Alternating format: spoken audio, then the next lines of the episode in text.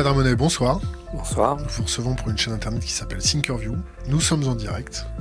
Nous vous recevons dans le cadre de votre activité de producteur, réalisateur de documentaires, et plus spécialement sur un documentaire que vous avez réalisé sur l'anarchie. Est-ce que vous pouvez vous présenter succinctement?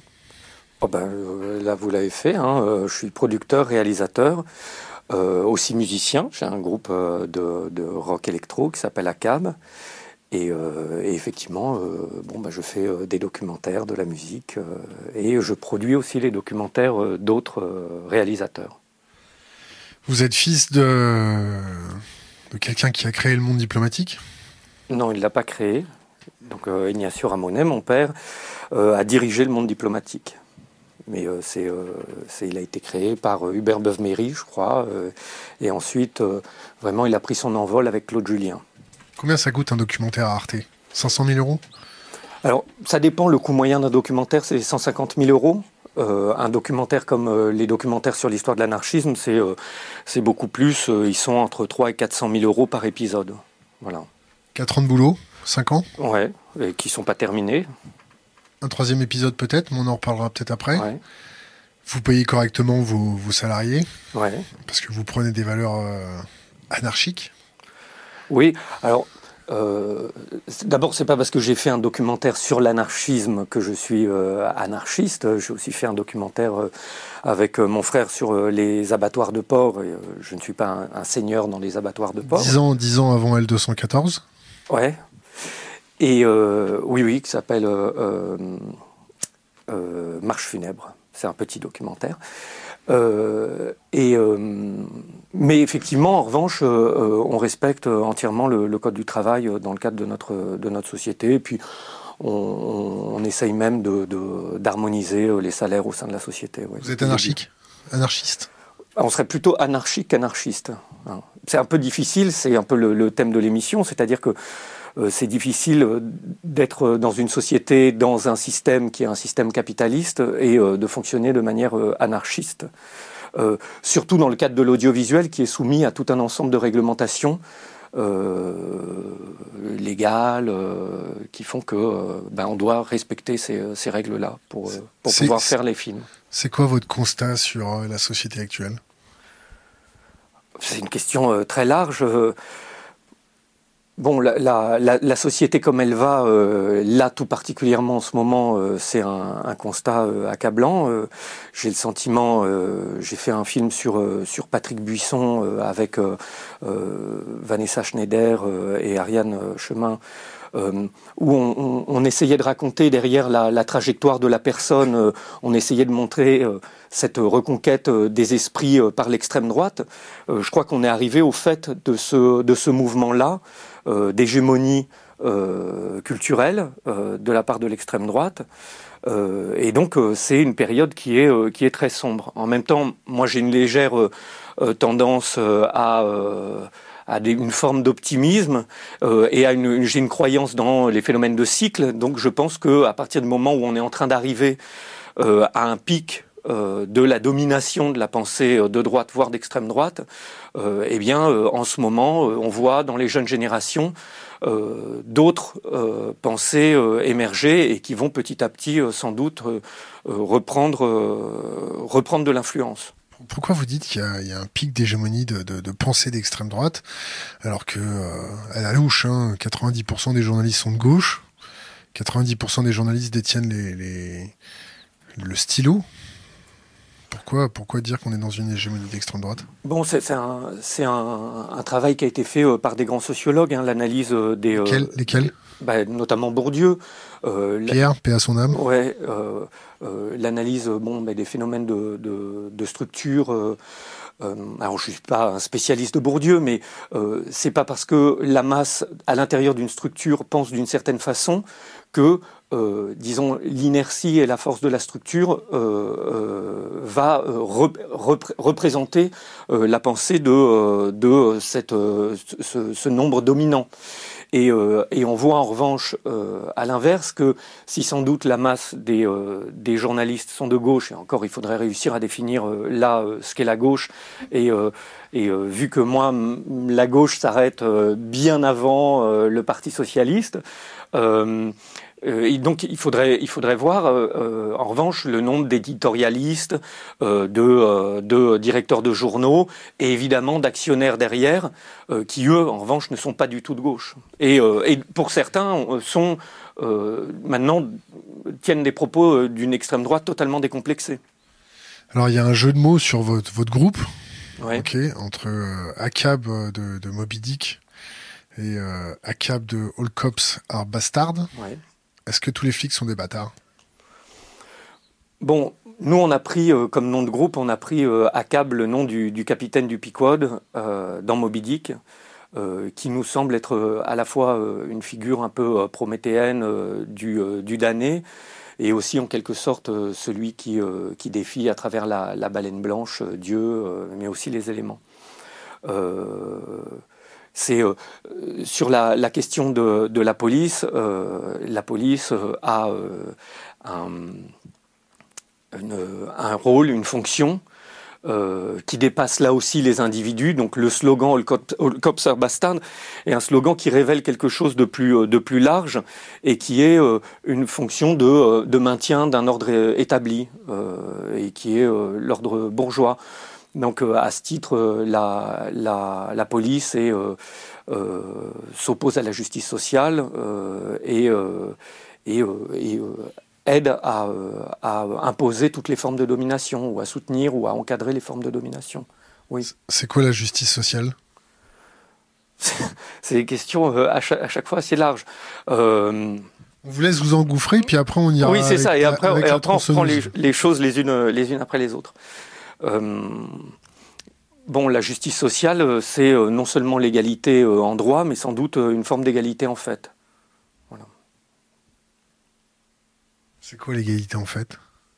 Non, mais euh, j'ai l'impression de remonter et d'être euh, avec, euh, avec ma fille. Cela dit, c'est un, un, exercice qui est. Pédagogique. qui, est, donc, ouais, qui est intéressant, même philosophique, je pense. Est-ce que votre pensée est suffisamment costaud pour pouvoir être propagée? Non, je suis pas sûr. Hein. C'est pour ça, je suis pas sûr. C'est euh, je suis pas euh, j'ai fait des études de philosophie mais je ne suis pas philosophe euh, je fais des documentaires d'histoire mais je ne suis pas historien. Pourquoi tomber dans le misérabilisme de l'impuissance? En, disant ça? Non mais c'est pas c'est pas être c'est pas dire son impuissance que de dire ça c'est dire plutôt ses limites. Je pense que c'est intéressant de dire ses limites. Et d'autant plus que ce sont pas c'est pas exactement les mêmes, euh, les mêmes euh, exercices. Je pense euh, là, par exemple, souvent on peut m'interroger comme historien, historien de l'anarchisme. Or, en réalité, moi j'ai fait un documentaire sur l'histoire de l'anarchisme en interviewant des vrais historiens de l'anarchisme. Gaetano Manfredonia, Frank Mintz, Marianne Henkel, etc., qui sont des, des, mines et des, puits de savoir sur l'anarchisme. Euh, le travail de documentariste, même de documentariste d'histoire, c'est un travail qui est euh, un petit peu euh, différent, puisque ça demande ça ne demande pas de, connaître les dates par cœur, de savoir tous les faits, puisque j'ai tout le temps dans ma salle de montage. Euh, D'abord, c'est un travail d'équipe, hein, avec une documentaliste, avec donc Marie Baudouin, avec un monteur, Basile Carré, avec des conseillers historiques, ceux que j'ai cités. Euh, de euh, reprendre les, événements, les éléments, de les, euh, de, les, de les vérifier, de croiser les propos, de chercher les images d'archives qui peuvent aller avec, d'écarter un récit ou une partie de l'histoire parce que je n'ai aucune image d'archive à mettre avec, et alors que je trouve qu'elle est très intéressante, ben, je ne peux rien mettre en face et donc réussir à construire une séquence dessus. Euh, ou à l'inverse, euh, avoir euh, une, une, manière de raconter un moment de l'histoire qui est très forte et qui fait que on va devoir se démener pour essayer de trouver des images pour accompagner ce, ce moment de l'histoire, ce moment d'histoire dans le film. tout ça pour dire que c'est pas... la bande son.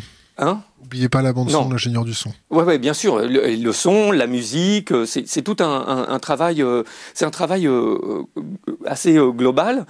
Euh, mais qui est un travail qui se fait avec du temps, qui se fait euh, euh, retirer du monde, qui n'est absolument pas spontané, et, et, qui et qui permet bah, de, de, se tromper dix fois, de recommencer, etc. Donc c'est vraiment un exercice qui est totalement différent de celui de, parler en direct devant des gens et avec l'idée en plus que cette parole, elle serait amenée à, rester et à être définitive, quoi, en quelque sorte. C'est-à-dire que là, ça va être sur Internet et donc dans deux ans, on, on pourra revoir qu'à tel moment il a dit ça, etc. Voilà. Donc c'est, en général, je me trouve plutôt dans ta situation que dans la mienne. Relax, tout va bien se passer. Ok. Bon, revenons au documentaire. Euh, euh, c'est chaud quand même de t'interviewer. Pourquoi? Parce que euh, tu fais des documentaires. Ton documentaire sur l'anarchisme était vraiment bien foutu. plein, de, plein de ressources historiques, plein de, plein de dates, plein de, de remises en situation, plein de contextualisation tout ce qu'on aime. Donc c'est très dur de t'interviewer. Euh, euh, on va partir sur l'anarchisme comme ça. Est-ce que l'anarchie euh, a déjà perdu? Ou est-ce que l'anarchie va revenir en force? Alors, Selon ton point de vue. Alors, c'est... en, fait, en fait, derrière cette question, il y en a plein d'autres. Mais d'abord, anarchie et anarchisme. Euh, disons que moi j'ai effectué une distinction qui n'est pas forcément euh, que Gaetano Manfredonia ne fait pas forcément. Euh, par exemple, pour lui, l'anarchie et l'anarchisme, c'est la même chose. disons que moi j'ai préféré considérer l'anarchisme comme un courant de pensée dont euh, euh, la naissance se fait avec Proudhon, qui se déclare anarchiste au milieu du XIXe siècle et, disons, se, consolide ou apparaît clairement comme un des courants du socialisme avec Bakounine. et donc, là aussi, c'est pas la sociale, c'est le socialisme. Hein. et donc, l'anarchisme, c'est un courant de pensée qui a euh, tout un ensemble de penseurs et qui euh, a développé euh, ou a théorisé et, mis en pratique tout un ensemble d'idées et donc de pratiques. L'anarchisme, il a pu avoir, être vaincu à des moments de l'histoire et régresser. Il a aussi connu de très forts moments d'expansion, comme c'est raconté dans le film à la fin du 19e, début du 20e siècle, euh, on a euh, un, anarchisme, un mouvement anarchiste qui est très fort, euh, qui s'est exprimé à travers la propagande par le fait, donc en, développant à l'échelle mondiale la stratégie de l'attentat, par exemple, qui est, disons, son existence la plus spectaculaire, celle dont on se souvient, dont toute personne qui euh, euh, est allée euh, au, collège a des souvenirs de ces attentats anarchistes de la fin du 19e siècle, Ravachol, Émile Henry, mais aussi enfin, dans, tout le monde jusqu'en Amérique latine. Mais derrière ça, il y a, d'autres mouvements, d'autres courants de l'anarchisme qui sont euh, l'anarchisme individualiste euh, ou l'anarcho-syndicalisme, par exemple, euh, qui, eux, se sont finalement développés de manière plus... ont diffusé beaucoup plus leurs idées, sans forcément que les gens qui les reprenaient soient tous anarchistes. Euh, alors euh, c'est euh, bah, typiquement le mouvement syndical, disons, est très fortement marqué par un syndicalisme révolutionnaire, notamment en France, et a une sorte d'origine comme ça anarchiste sur l'idée d'être bien séparé du politique, c'est aussi euh, pour euh, les, euh, dans l'anarchisme individualiste l'idée de, de, de, l'union libre qui a été théorisée par d'autres, mais qui se développe vraiment au moment de, de, des pics d'anarchisme individualiste à la fin du 19e, début du 20e, etc., etc. Bon, l'école, l'école libre, plein d'autres expressions de la pensée libertaire. Et, et puis, euh, l'anarchisme connaît des moments de reflux euh, qui correspondent euh, aussi au reflux des vagues révolutionnaires. évidemment, la Première Guerre mondiale est un moment de reflux, puisqu'on a d'abord une partie des anarchistes qui se rallient à l'Union sacrée, et donc sont favorables à la guerre contre l'Allemagne, notamment Kropotkin appelle à la guerre contre l'Allemagne, et puis euh, c'est un moment où euh, on peut faire euh, taire toutes les autres formes, toutes les expressions, qu'elles soient minoritaires ou révolutionnaires, pour contribuer à l'effort national dans la guerre. Et donc on a ces moments de, reflux, mais qui débouchent ou vont avoir des résurgences, l'anarchisme va avoir des résurgences euh, aussitôt après, euh, que ce soit euh, dans la révolution russe et en Ukraine avec la Makhnovchina, que ce soit aux États-Unis avec en Espagne, voilà, et puis et puis en Espagne, et puis là aussi deuxième guerre mondiale, moment de reflux, et l'après deuxième guerre mondiale, l'anarchisme traverse une fameuse longue nuit de, l'anarchisme qui va de 45 aux années 60, au début des années 60, et qui est où l'anarchisme n'est plus porté que par quelques, quelques figures. Et puis là aussi, euh, petit à petit, euh, devant la redécouverte euh, de ce qu'était le, ce qui se passait derrière ce qui n'existait pas encore au début, le mur de Berlin, c'est-à-dire à l'Est, le fait que le, le bolchevisme ou le communisme à l'Est n'était en réalité qu'un capitalisme d'État euh, et qu'il euh, euh, imposait une, des dominations très fortes et n'avait pas réussi à mettre en œuvre la justice sociale, justement, des gens ont redécouvert, se sont réintéressés à ces autres courants du socialisme et ont petit à petit redécouvert la pensée libertaire. Et on voit, à partir des années 60, et évidemment de manière très forte en 68, ressurgir tout, un, non seulement un folklore libertaire, euh, mais euh, euh, des grands auteurs et des références et une jeune génération se, réapproprier la pensée libertaire. Alors, pas de manière totalement pure, parfois en la matinant d'autres influences, par exemple marxistes, hein, comme Daniel Guérin, qui était un, un trotskiste qui va matiner son marxisme de pensée anarchiste et inventer un peu euh, le concept de marxisme libertaire, euh, comme il y a une présence aussi euh, très forte de références libertaires chez les situationnistes. C'est pas pour rien que à travers les détournements, comme le retour de la colonne de Routy, ils font référence à l'anarchisme. Debord mentionne dans la carte géographique de ses auteurs préférés, il met Bakounine dedans.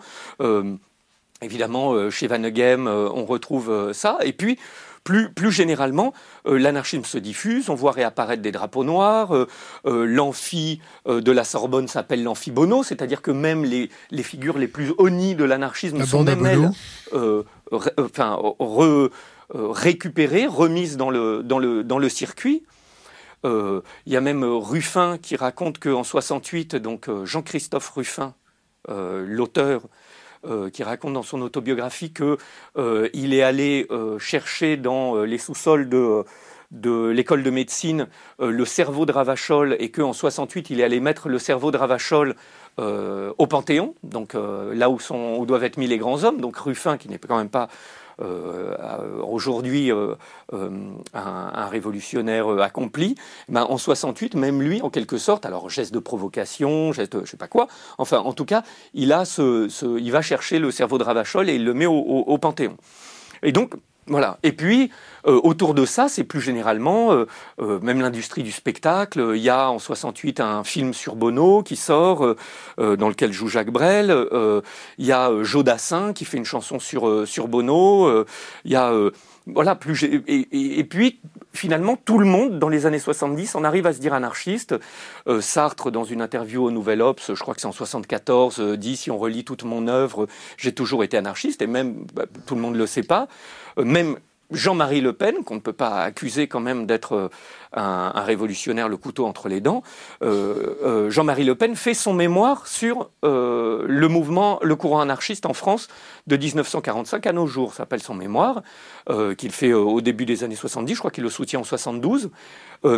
mémoire assez intéressant, qui est très emprunté de livres qui ont été faits à ce moment-là sur l'histoire du courant libertaire, mais, mais mémoire informée quand même. Euh, et il le justifie en disant, en quelque sorte, qu'en France, le danger n'est pas rouge, il est noir. Et que donc on doit s'interroger et s'intéresser à l'anarchisme, puisque en réalité, la révolution qui pourrait venir en France, ce ne serait pas une révolution rouge, ce serait une révolution euh, libertaire et que la tradition française, euh, l'esprit français serait plus proche de Proudhon que de Marx. Hein. Voilà. Et donc on voit bien ces, phénomènes de résurgence. Et pareil, en 89, on a vu une espèce de, vague contre-révolutionnaire. Certains ont même prophétisé la fin de l'histoire. Et pourtant, dans les années qui ont suivi, on a vu un, mouvement révolutionnaire contre renaître très fortement et, très teinté d'esprit libertaire, que ce soit au Mexique, derrière la figure sans visage du sous-commandant Marcos. Euh, mais aussi évidemment euh, dans les contre-sommets euh, de Gênes, avec l'apparition des Black Blocs, l'organisation des ZAD, etc., jusqu'à des groupes dont on ne sait pas si les individus qui en font partie se, disent anarchistes, mais dont auxquels on colle assez facilement l'étiquette d'anarchiste, soit le comité invisible et d'autres organisations. Discrédité pour mieux étouffer, c'est ça? Tu me dis ça sur le. le, ben, C'est-à-dire qu'il y a une tendance. Taxer les gens d'anarchistes il y a, alors il y a une tendance qui est faite, qui euh, effectivement, alors dès qu'on veut, euh, disons, criminaliser un groupe, c'est vrai que le pouvoir et en général la, la presse vont avoir tendance à le, à le taxer d'anarchiste. Et c'est pour ça d'ailleurs que petit à petit on voit le, le mot libertaire euh, euh, s'imposer un petit peu plus, même dans les courants, euh, dans le mouvement anarchiste. Parfois, on peut avoir des gens qui vont avoir plus facilement tendance à se définir comme libertaires puisque l'anarchiste, ce serait le poseur de bombes. Alors évidemment, là, il faut revenir sur euh, l'histoire. Euh, c'est euh, Desjacques qui invente le terme libertaire. et en fait, c'est une, critique qu'il fait à Proudhon, c'est que Proudhon était très misogyne et sexiste. Et euh, déjà que euh, considérait qu'on ne pouvait pas laisser en dehors de la pensée libertaire, euh, évidemment, les femmes. Et donc il disait que Proudhon était en gros anarchiste à 50%, et que lui, comme il l'était à 100%, il était libertaire. Donc en fait, libertaire, c'est être plus anarchiste que le père de l'anarchisme. et, mais Aujourd'hui, on a un peu cette idée que libertaire, ce serait un petit peu plus doux, plus euh, sociétal, et anarchiste, euh, plus dur. Euh. Alors, on le voit très bien. Pour, au moment de la, de la RAF, les affiches qui sont mises, placardées en Allemagne, qui mettent les têtes à prix des premiers membres de la, de la RAF, sont marquées On recherche ces dangereux anarchistes.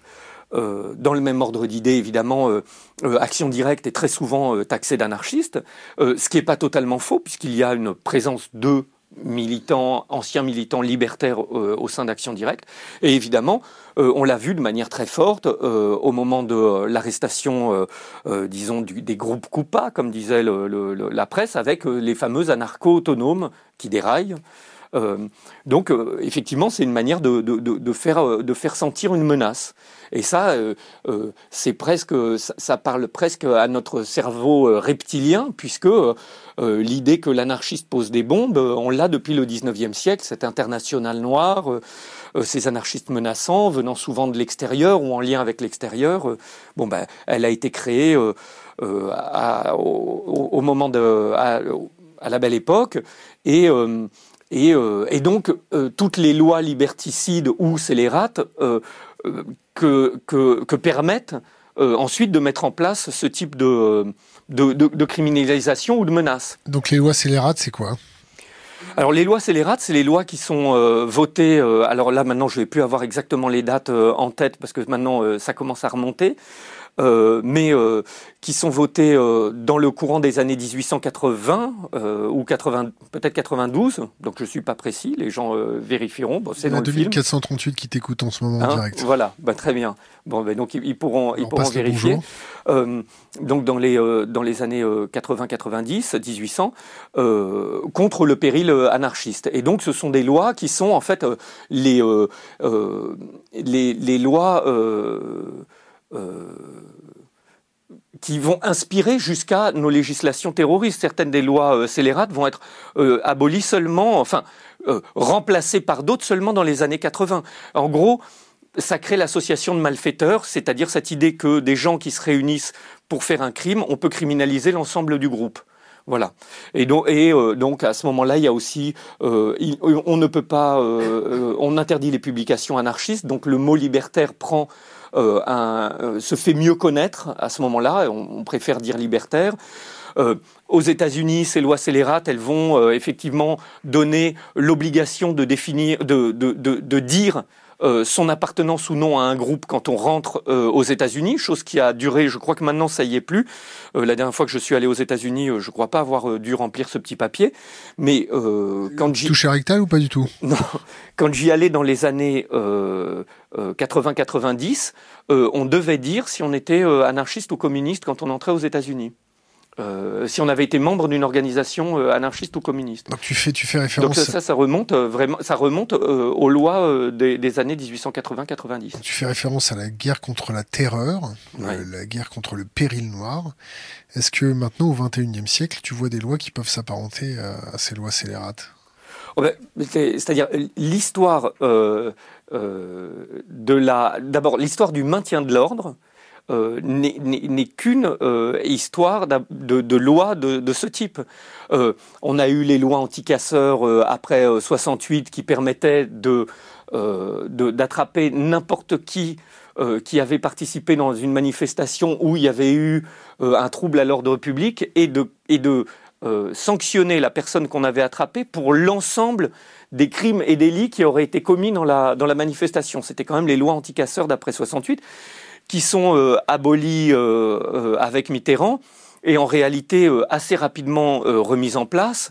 alors je ne me rappelle plus exactement de, de, ta question, mais on a les, toutes les lois, les fichiers S, les lois antiterroristes, euh, les gardes à vue on ne sait pas combien de jours. Euh, alors c'est très drôle puisque là en ce moment je suis en train de travailler donc sur le, troisième épisode de l'histoire de l'anarchisme et notamment là en ce moment je travaille sur la, période qui, concerne euh, Action Directe et je regardais dans les archives que il y a la décision quand la, droite revient au pouvoir en, en 86 la décision d'augmenter pour les terroristes la garde à vue de 24 heures à 48 heures. Donc d'abord, ce qui est très drôle, c'est qu'aujourd'hui, on s'est habitué à ce que les terroristes aient euh, euh heures. voilà et, euh, et 4 jours euh, de, de, garde à vue.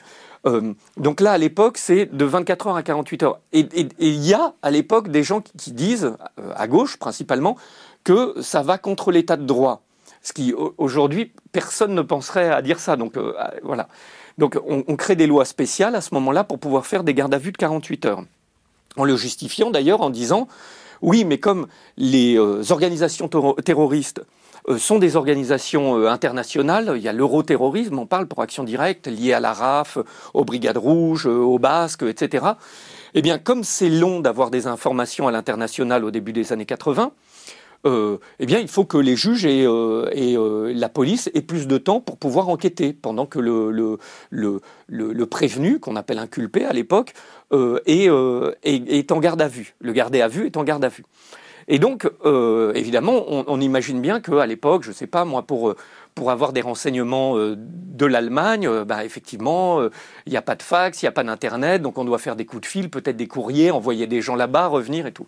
Ce qui est fou, c'est qu'aujourd'hui, il y a eu une accélération de la communication, et pourtant, la raison pour laquelle on a augmenté de 24 heures la garde à vue, euh, n'est plus du tout à l'ordre du jour, c'est-à-dire qu'on devrait se dire, bon, bah, aujourd'hui, on peut rapidement avoir des informations, même de la Nouvelle-Zélande.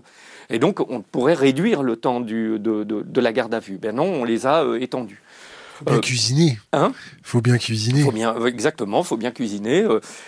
donc, c'est l'extension des carnets B c'est hein ça? Voilà, alors effectivement, le, le carnet B, c'est vraiment l'ancêtre du fichier S aujourd'hui.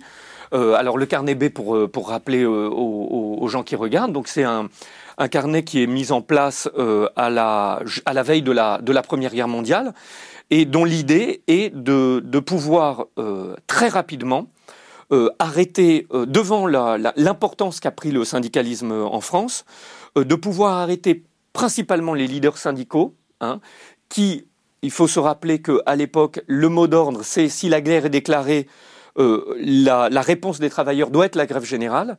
Et donc, pour empêcher la grève générale euh, en cas de déclaration de guerre, eh bien, on, fait un carnet, donc le fameux carnet B, euh, dans lequel sont répertoriés l'ensemble des meneurs qui pourraient provoquer ou permettre que la grève générale se fasse et donc empêcher la guerre. Et donc il faut à tout prix empêcher les empêcheurs de guerre.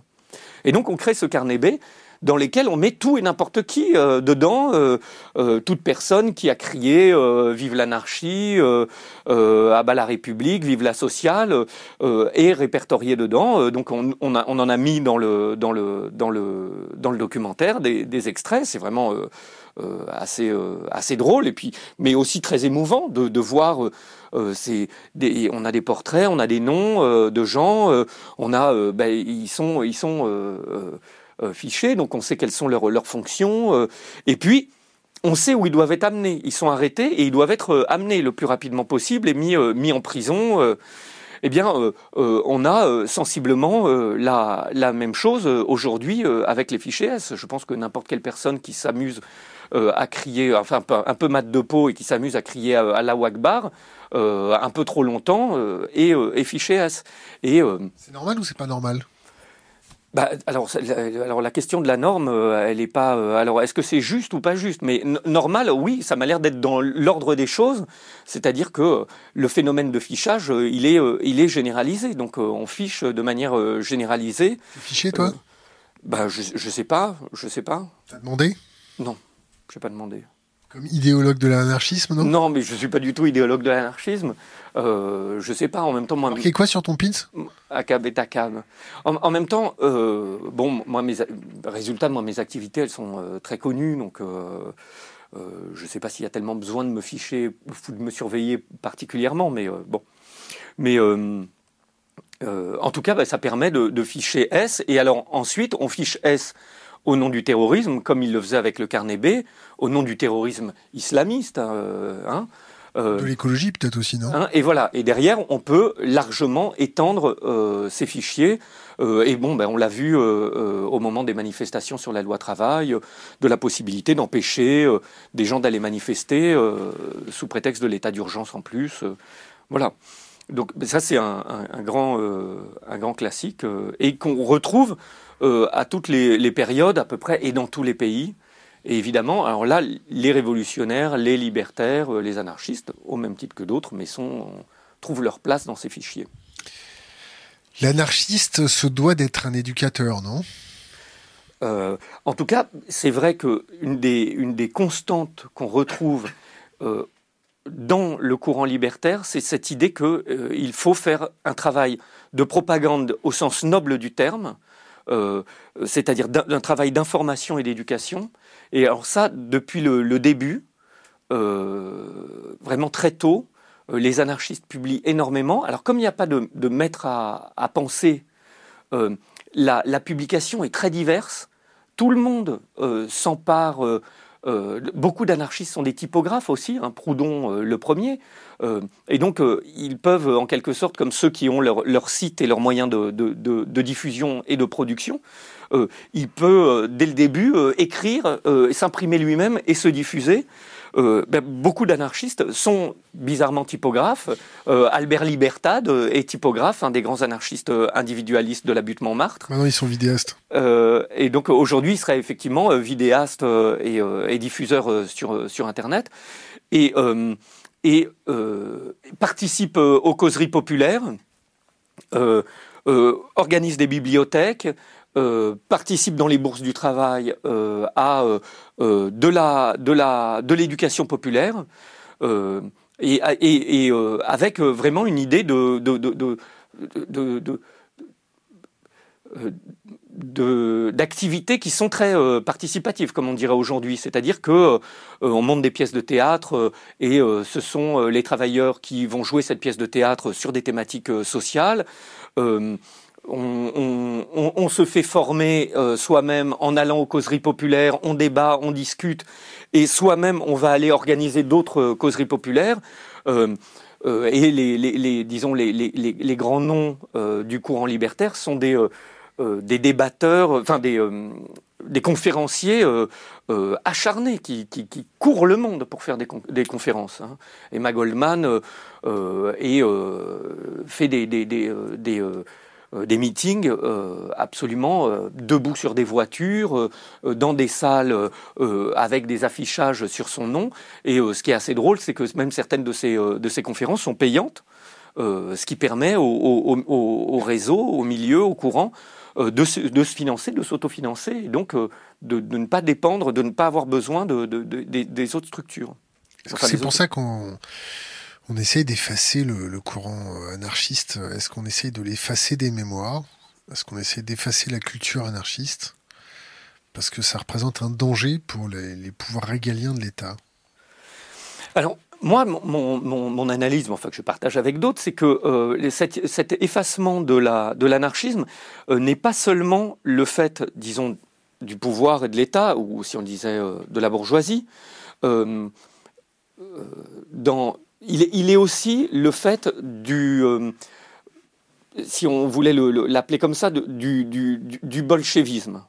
C'est-à-dire que le marxisme-léninisme, euh, qui a voulu s'imposer comme seule euh, pensée sérieuse du socialisme, a eu tendance à nier toutes les autres formes d'expression du socialisme. Et évidemment, pour imposer là aussi son hégémonie euh, au, sein des euh, au, sein de, de l'international et euh, ensuite des partis communistes avec les partis communistes et dans les partis communistes puis avec les partis communistes après.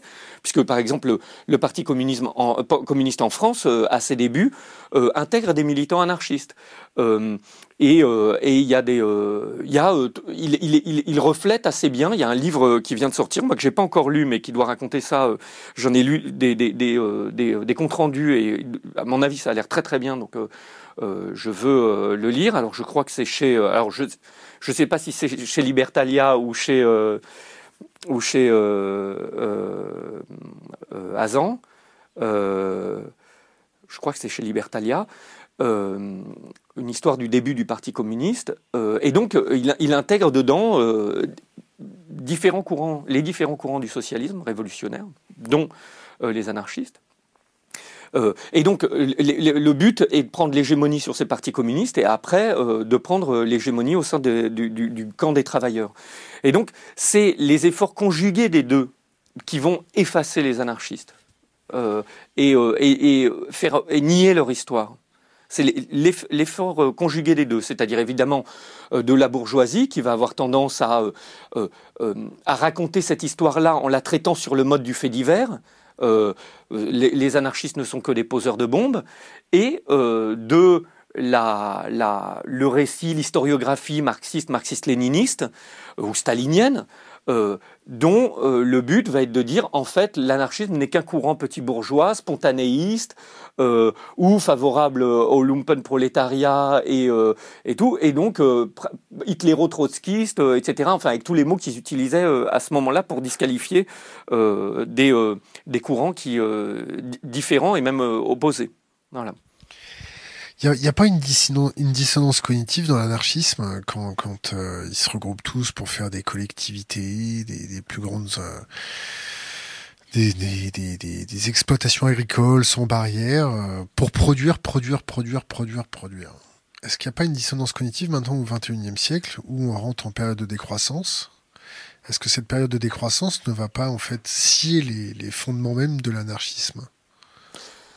Alors, les anarchistes, quand ils font des colonies libertaires, c'est pas du tout avec l'idée de produire, produire, produire, produire. C'est pas pas, pas très productiviste. Hein.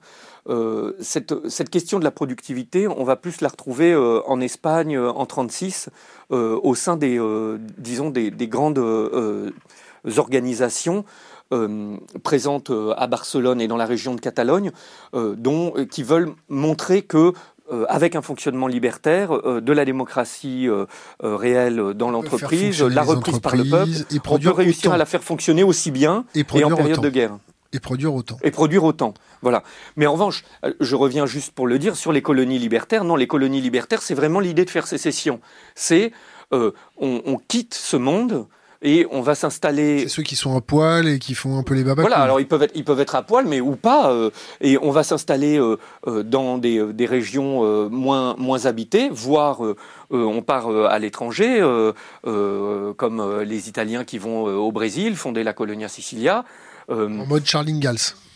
Oui, en, quelque sorte, euh, et que et qu'on va retrouver. C'est pour ça que je veux euh, te faire le lien euh, qu'on va retrouver de manière très forte euh, dans le retour à la terre des années 60, qui est très fortement inspiré par Murray Bookchin, qui est un, anarchiste théoricien du municipalisme libertaire, ancien trotskiste euh, qui euh, euh, découvre la pensée libertaire au moment de la Deuxième Guerre mondiale, au lendemain de la Deuxième Guerre mondiale, et, et comprend que en fait c'est ce qu'il a toujours cherché, cette pensée anarchiste qui est une lutte contre toutes les formes de domination, et notamment la domination de la nature et notamment la domination et l'exploitation de la nature.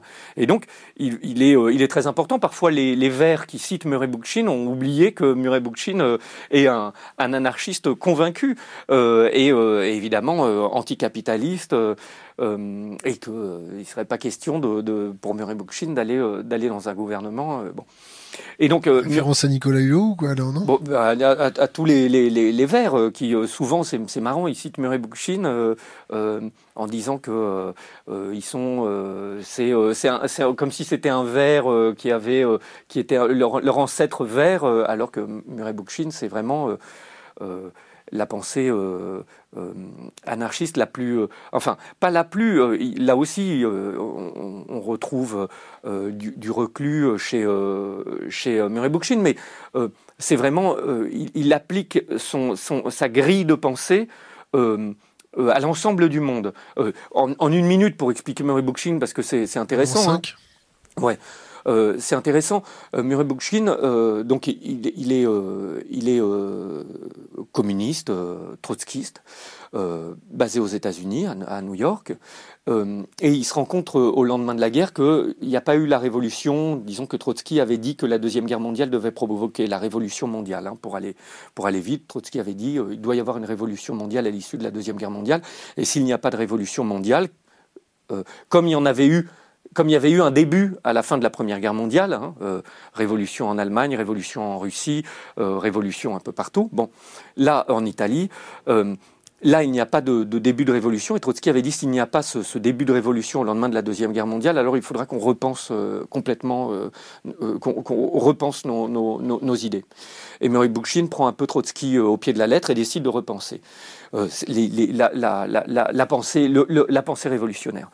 Et dans ce cadre-là, euh, il se rencontre, il découvre les, auteurs anarchistes et il se rend compte que, dit-il, euh, que euh, le, marxisme et le communisme s'étaient trop intéressés à la question de l'exploitation et exclusivement du point de vue de, la lutte des classes. Et, alors, Murray Bookchin déconstruit un peu tout ça en disant, voilà, moi je ne pense pas que le sujet révolutionnaire ce soit euh, le prolétariat. Je pense que, en gros, tout le monde peut être sujet révolutionnaire, euh, parce que, en fait, derrière l'oppression euh, bourgeois prolétaire, il y a ou derrière ou à côté ou en même temps, hein, c'est déjà la pensée de l'intersection, il y a tout un ensemble d'exploitations qu'il décide lui finalement de, ramener à cette idée d'une domination, et donc c'est une domination euh, entre les sexes, c'est une domination entre les races, c'est des dominations au sein de la famille, l'ordre patriarcal, c'est tout un ensemble de dominations qui sont là, et évidemment la domination, disons, sociale, hein, bourgeois euh, prolétaire, euh, mais aussi toutes les autres, et qu'il faut lutter contre toutes ces autres dominations en même temps, c'est pas l'une qui permettra de, de, de, de, détruire les autres, mais c'est tout en même temps. et, et, donc, et donc on peut euh, lutter à une échelle euh, individuelle au sein de groupes euh, affinitaires et puis en vue dans la perspective d'une révolution globale. Hein. Et donc, évidemment, dans ces dominations, il en rajoute une, évidemment, ça qui est, qui est la domination de l'homme sur la nature et sur le vivant. Et, voilà.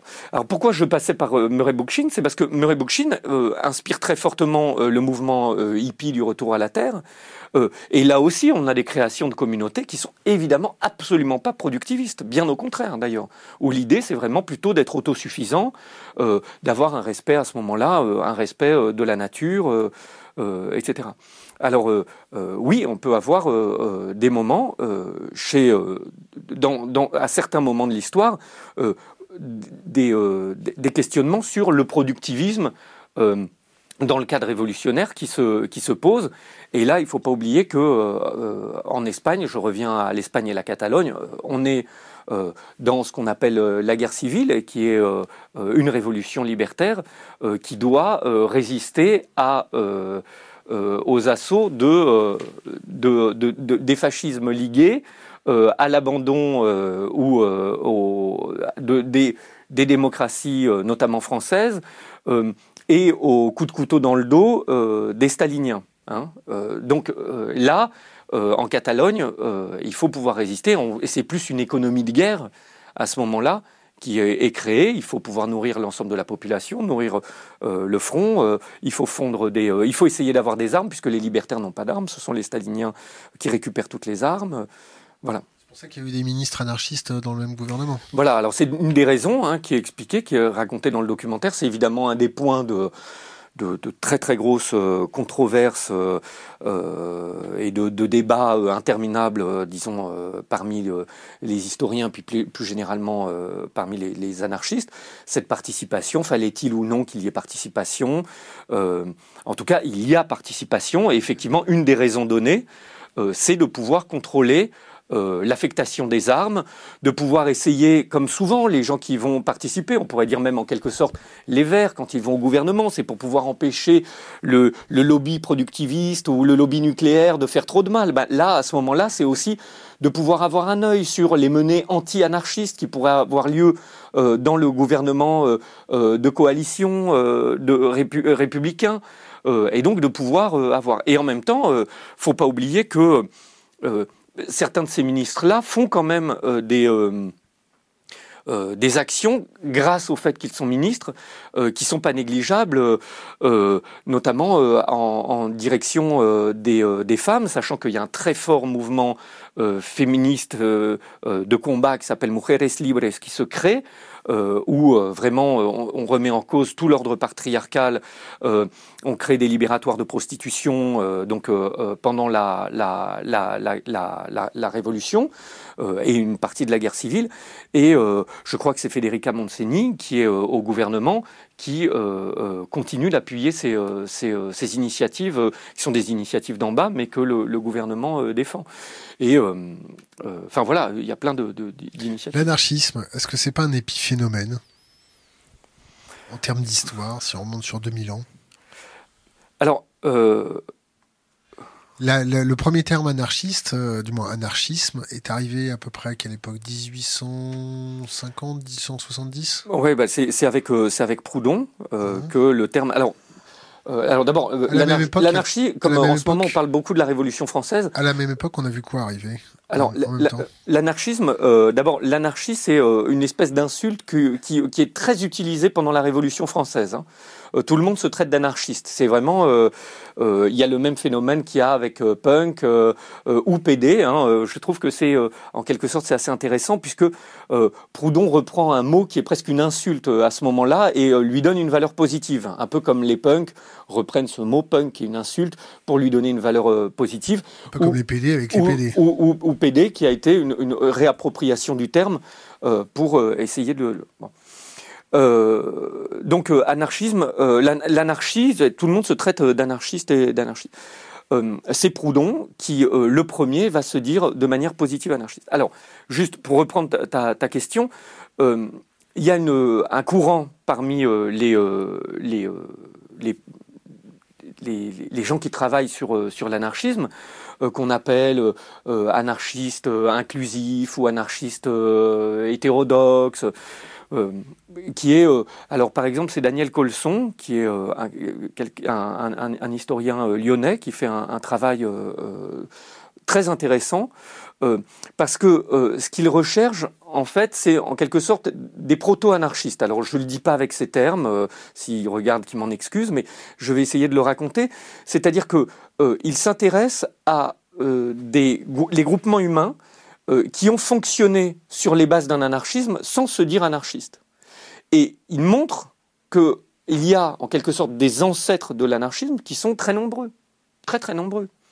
Euh, J'en donne, deux, trois exemples, euh, mais par exemple les sociétés indiennes, fonctionnaient en quelque sorte, donc des nations indiennes sur les territoires nord-américains, fonctionnaient selon des principes qui n'étaient pas loin du libertarisme.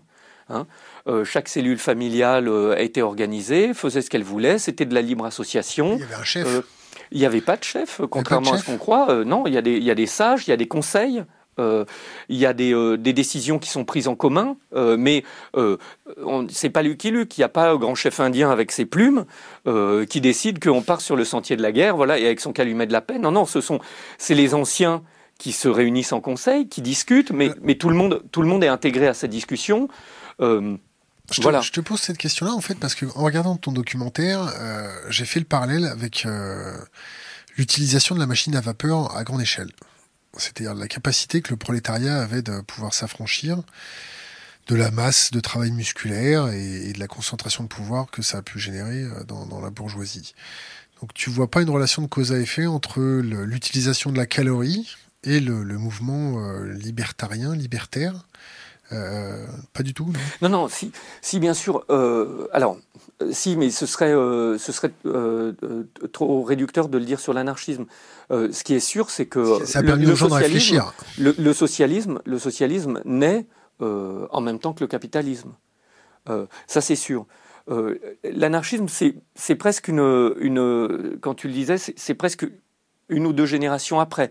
C'est avec, alors ça dépend aussi d'où on fait naître le capitalisme, puisque Rediker le fait naître carrément avec euh, la traite négrière, euh, donc euh, au XVIe siècle. Mais disons que le, le, capital, au moment de la, de la Révolution française, un petit peu avant et après, donc avec Rousseau, et puis les, les, premières manufactures, etc. derrière, c'est là que, que, naît le socialisme et que euh, les travailleurs commencent à prendre conscience de leur, de leur force. Euh, et euh, puis, on commence à avoir des, des, des, penseurs issus de leur rang, comme Proudhon, ou issus de la, de la bourgeoisie, mais comme Marx, qui, ou Bakounine carrément, dans la, dans la, qui vont essayer de penser la, la situation, les situations. Euh, je, voulais, dire, mais, euh, l'anarchisme, euh, on a posé, notamment dans le documentaire, enfin, pour le documentaire, mais ça n'apparaît pas dans le documentaire, mais on a posé la, question à, Jean-Yves Mollier, qui est un, des grands historiens de, l'histoire de l'édition, un des grands historiens de l'édition, le lien entre la machine à vapeur et la diffusion de la pensée libertaire, en revanche. Et, euh, et alors c'était posé dans le doc ça? Non, alors on l'a, l'a pas mis dans le doc. Alors pourquoi? Parce que euh, justement, lui dit oui, mais euh, c'est la diffusion de toutes les pensées qui, que la, machine à vapeur, que ce soit le train ou, la, ou, la, ou le bateau, permettent. Donc on a toutes les pensées qui se développent. Et évidemment, celle-là aussi. Mais il n'y a pas de spécificité. Alors, on a essayé de regarder un petit peu plus précisément, oui quand même, euh, on a des syndicats de dockers qui sont très fortement libertaires, euh, euh, ce sont les syndicats, les syndicats de dockers qui, les dockers qui amènent l'anarchisme à Cuba, le premier syndicat libertaire et un syndicat de dockers, chose qu'on retrouve ensuite en Amérique latine. Donc effectivement, on peut suivre un petit peu les émigrations, et, donc suivre un peu les, les, trajets des, des bateaux. Voilà, mais c'était pas c'était pas très concluant. Euh, et donc on n'a pas euh, on n'a pas ma question n'était pas ma question n'était pas dans le vecteur de propagation. Ouais. Mais dans, en gros l'accès à la calorie plus facile, ça permet aux gens de réfléchir un peu plus. Ouais. Euh, oui, alors c'est vrai puisque on a ce phénomène par exemple de le fait que un des un des foyers de l'anarchisme, euh, ce soit euh, la Suisse, euh, autour de Besançon, et plus précisément le Val de Saint-Imier, où c'est un profil très particulier de travailleurs. Et donc là, c'est vraiment le refuge, la forteresse de Bakounine, hein, où il va créer son international anti-autoritaire, et où il a, réussi à convaincre beaucoup de, de, travailleurs, donc qui sont des ouvriers horlogers, euh, on embrasse Pontus. Qui travaille, qui travaille à la. Ça a un nom et je vais plus m'en souvenir maintenant. Mais bon, qui travaille un peu euh, à la montre euh, et ensuite qu'ils vendent. Et donc, qui sont presque un petit peu leurs propres patrons, qui peuvent décider de leurs horaires de travail, euh, qui peuvent, euh, euh, qui ont une idée de l'indépendance très forte et de leur de leur, de, leur, de leur indépendance même au sein de la classe ouvrière, qui se sentent membres aussi comme d'une aristocratie ouvrière. Donc tout ça, ça a été des choses qui sont, qui sont discutées, qui, sont, qui, ont, qui ont été discutées, qui sont encore discutées. et c'est sûr que on voit pas, euh, et euh, de l'autre côté, euh, Zola le raconte très bien dans, dans, Germinal, même si bon, c'est une fiction, mais effectivement, le, le père Maheu ne peut pas, avec ses 12 heures de, de, descente au fond de la mine, ne peut pas passer autant de temps et ces 7 jours de travail, ne peut, pas, ne peut pas passer du temps à réfléchir, à lire, à aller à des, à des conférences. voilà. On fait le parallèle avec la société d'aujourd'hui? Oui, oui, Est-ce que, est-ce que euh, on, a une question qui revient un petit peu de temps en temps et qui fait bondir certains sur Internet? Est-ce que, est-ce que les gens ont, suffisamment de temps maintenant pour euh, s'intéresser à autre chose que de la télé-réalité pour s'anesthésier le cerveau? Est-ce que les gens ont suffisamment de, de capacité cognitive pour comprendre ce qui se passe? Alors, moi, je pars du principe que les gens ont suffisamment de capacités cognitives tout court, d'ailleurs, pour faire des tas de choses. Et euh, les périodes révolutionnaires euh, aussi, le, hein. le montrent. Est-ce que comprendre l'économie fait partie de ces attributs? Oui, oui. Ben, si, si, les gens comprenaient comment l'économie fonctionnait, ouais. il y aurait une révolution demain, non? Après, la question est de savoir euh, comment est-ce que on, quelles sont les, stratégies mises en œuvre pour détourner euh, les gens de, ça. Mais euh, ça me rappelle la, fameuse phrase de, Coluche dans Misère il suffirait que ça se vende, il suffirait que les gens l'achètent pas pour que ça se vende pas. ça c'est c'est ouais, c'est assez ça, ça, arrête un peu toute forme de, disons de, réflexion là-dessus, mais ce qui est sûr, c'est qu'il y a un, phénomène euh, d'éclatement. Ce qu'ont décrit les, situationnistes, notamment, mais, d'autres aussi, euh, euh, dans les années 60 et 70, sur l'éclatement, l'individualisation, l'isolement des gens, effectivement, cette vie euh, euh, dans, dans, un monde donc où tout est ramené au spectacle et où on est dans une espèce d'instantanéité permanente que favorise énormément d'ailleurs Internet. Donc cette instantanéité permanente, elle est, elle est aussi synonyme d'anti-mémoire, c'est-à-dire qu'on on zappe d'un événement à l'autre, on s'inscrit plus dans des durées, ni, ni avant ni après. on a une espèce de mais bon, j'ai l'impression de, de, de, de, dire des lieux communs, mais effectivement. Euh, Foncer les portes ouvertes. Oui, bah, enfin non, c'est pas ça. C'est qu'il y a, il y a des, il y a, euh, je trouve par exemple que euh, le, le comité invisible dit, euh, enfin raconte très bien, fait une description de, de notre société qui est euh, absolument lumineuse, euh, euh, que ce soit dans l'insurrection qui vient, mais dans, dans À nos amis, sur le rôle joué par l'urbanisme, où ils reprennent, ils poursuivent les, les, les, analyses des situationnistes et de Lefebvre en montrant cette, cette violence qui est à l'œuvre dans, la mise, dans, dans, dans, dans la, les conceptions urbanistiques. La militarisation de l'espace urbain. La militarisation de l'espace urbain, dans l'isolement euh, généralisé, dans euh, euh, l'idéologie qui est véhiculée à peu près partout de moi je suis moi, je fais ce que je veux, voilà, je m'en bats les couilles, etc. donc évidemment, tout, ça est, tout ça est un frein. Un frein à quoi Au fait de se rassembler et de pouvoir discuter. C'est d'ailleurs pour ça que un événement comme Nuit debout, l'occupation des places, euh, déclenche chez ceux qui y participent parfois un agacement de cette euh, palabre euh, interminable, mais, mais, mais au bout d'un certain temps, mais, mais au début, une espèce de, de, joie de se rencontrer. Moi, je me rappelle, c'était moins à nuit debout, mais je me rappelle qu'au moment des grèves de 95, quand Paris avait été bloqué et que les, les gens allaient dans la rue et que tout le monde se mettait à se parler, il y avait une, espèce de, de, joie qui était, qui était partagée. on se re-rencontrait. Euh, euh, et, c'est ça qu'il faut empêcher. Et c'est en fait, c'est la, peur, elle est que les gens se reparlent, euh, se re-rencontrent, qui, qui, est le début ensuite pour, pour pouvoir penser des actions communes. et c'est ça qu'il faut à tout prix empêcher. et donc qu'ils essayent d'empêcher.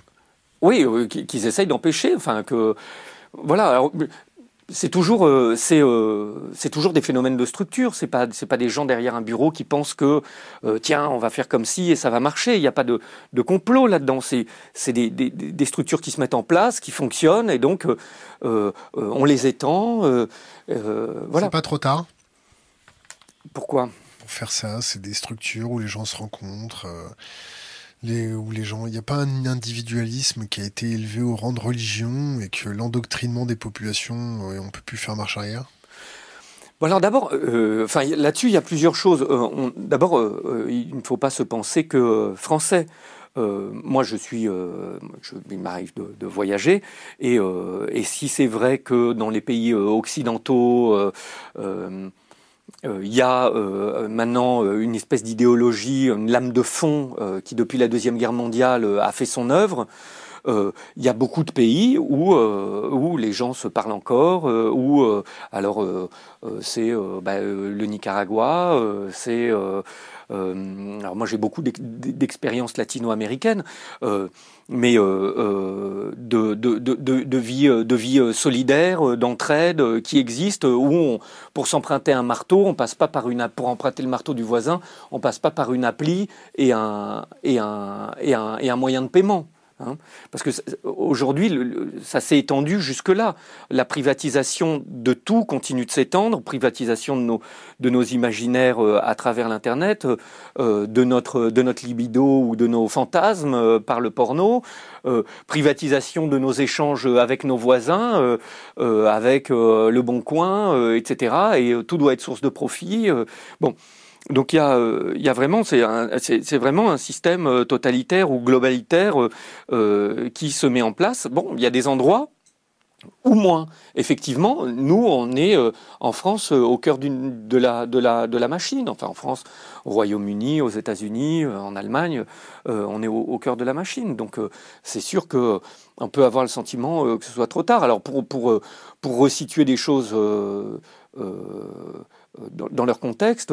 Euh, c'est le, fait de se dire euh, c'est trop tard, euh, on n'a plus le temps de se rencontrer, mais il faut faire quelque chose. C'est aussi ce qui peut pousser à l'action individuelle violente. C'est celle qu'on retrouve à la fin du 19e siècle, après l'écrasement de la commune, les lois scélérates. enfin, donc c'est avant les lois scélérates, mais il y a déjà, eh ben, c'est Ravachol qui se dit, ben moi je vais faire la justice moi moi-même. Euh, puisque on vient d'écraser une grève euh, à tel endroit, ben euh, que solitaire. Voilà, et que moi je suis, euh, moi j'ai j'ai envie de, de venger cette grève qui a été écrasée, et donc je vais aller mettre une bombe. C'est ça que fait Ravachol. Je vais aller mettre une bombe devant euh, devant. Euh, non, enfin Ravachol, pardon, c'est pas euh, c'est pas la grève, c'est Ravachol, c'est les manifestations de Clichy où des gens qui portaient le drapeau noir sont arrêtés et donc et condamnés à de lourdes peines de prison. Et donc Ravachol va mettre ses bombes devant chez le procureur, voilà, pour le pour le venger pour venger les, la manifestation de Clichy qui a été réprimée très fortement. Ce qui a été profondément stupide. c'est stupide. Alors, c'est stupide ou c'est pas stupide? contre-productif. Je sais pas. C'est en tout cas à ce moment-là, euh, il, il, a, il a fait ça. Euh, il a tué personne euh, dans ce cadre-là. Rappelons, rappelons que la violence anarchiste a fait à peu près 200 morts, c'est ça? Oui, même oui, un petit peu, ouais, autour de 200 morts, oui. Ouais.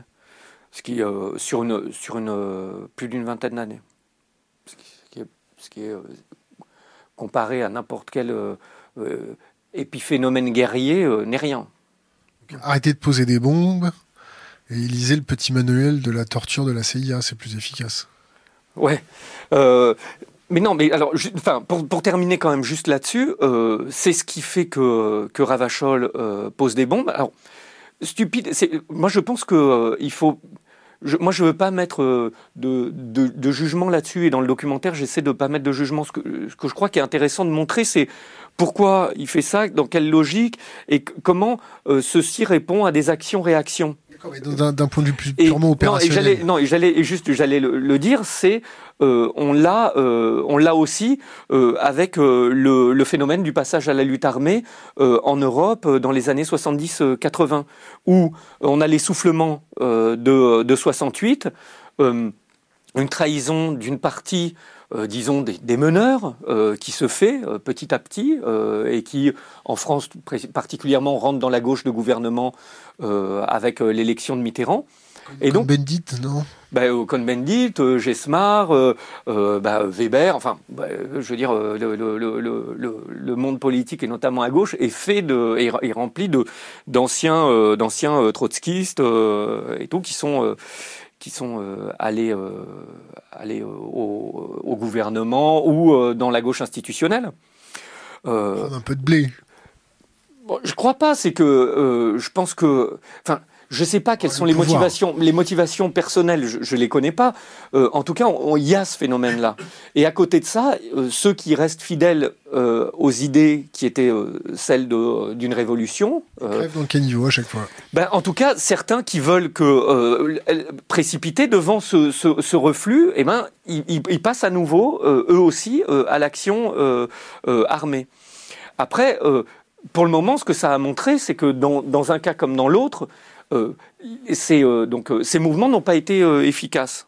Ils ont pu être momentanément, avoir une utilité momentanée, mais sur le plus long terme, ils n'ont pas été efficaces. Aucune stratégie. Donc je disais, je disais aujourd'hui de dire, et je termine là-dessus, enfin je termine, je, termine juste là-dessus par rapport à ta question, c'est que de dire il n'y a pas d'échappatoire, il y a pas, on peut être pessimiste, etc. C'est en quelque sorte se dire bah, finalement ceux qui vont qui voudrait vraiment euh, précipiter euh, le, moment révolutionnaire pourrait se dire bon ben il n'y a pas d'autre solution finalement que je m'y mette moi-même puisque ça sert à rien de se rencontrer et tout. Or je pense que à l'inverse, euh, je te disais sur l'hégémonie de, de, l'extrême droite, mais moi j'ai une légère tendance, peut-être une croyance dans, dans, les cycles, et je, et, et je trouve que la, jeune génération, moi je, côtoie euh, dans ma vie, euh, avec mon groupe de rock, euh, avec tout ça, la jeune génération. je, pense qu'elle est, elle est, elle est dans un. D'abord, elle est beaucoup plus solidaire que, que, peut-être notre génération. elle, est, elle, est, elle, est, elle, est, elle est beaucoup plus. alors, idéaliste serait pas la bonne façon de le dire, mais disons que elle revient à des principes euh, de gauche ou d'extrême gauche euh, ou révolutionnaire. Euh, elle s'intéresse à ces questions-là, elle retrouve aussi une histoire. et, son histoire. Et il y avait une espèce de sondage qui avait été fait pour un, projet audiovisuel qui s'appelait Génération quoi, Génération Watt, à l'échelle européenne. bon, on ne croit pas au sondage, mais je trouvais que c'était hyper intéressant les réponses qui avaient été apportées. C'était que, en gros, 90% euh, des, euh, des 15-35 euh, ans ne croyaient plus la télévision, 65% ne croyaient plus en l'action politique, dans le fait de voter que les élus allaient changer quelque chose, etc. Alors y a, y a les, les, chiffres sont sur Internet de ce, mais je trouvais ça très intéressant de voir que cette jeune génération est très critique et, euh, et, euh, et éprouve l'envie d'un changement, d'un changement profond. Et, et dans le, ce sondage, euh, il y avait 55% de cette génération qui se définissait comme anticapitaliste. Ce que je trouvais intéressant là aussi. C'est-à-dire que. il y a aussi le, le, yin et le yang de ça. C'est aussi un, repli identitaire vers l'extrême droite ouais. qui, se, qui se matérialise énormément en ce moment, non? Oui. Alors, moi, j'aime bien une expression d'Edoui Plenel qui dit que le poisson pourrit par la tête. Et je crois que le, la question de l'extrême droite. C'est pas Plenel, ça, non? Non, non, mais c'est Edoui Plenel qui le dit. Et euh, sur ce. D'un chinois, il y a peut-être 2000 ans, non? Hein? Ouais, peut-être. Ah oui, c'est vrai. Ouais. Et, euh, euh, et qu'il le dit là. Euh, c'est-à-dire que je pense que euh, c'est un, un l'extrême droite, ça a été, disons, euh, sans faire du, Gramsci, mais euh, comme ils avaient lu Gramsci euh, et qu'ils sont inspirés de Gramsci, ils ont essayé de conquérir les, les anciens de l'extrême droite, enfin les ceux qui étaient d'extrême droite dans les années 70-80, ont essayé de conquérir des des, euh, des lieux de pouvoir euh, et de diffusion de leurs pensées. Et euh, donc, on le voit. maintenant, ils font leur université. Voilà. Et donc, et donc maintenant, c'est des bibliothèques, des universités. alors, attention, hein, l'extrême droite, c'est pas forcément celle qui dit son nom. Hein.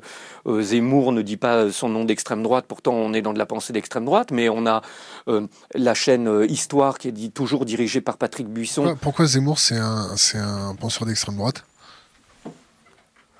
Bon, euh, il, est, euh, il tient un discours euh, xénophobe et islamophobe qui est quand même très violent.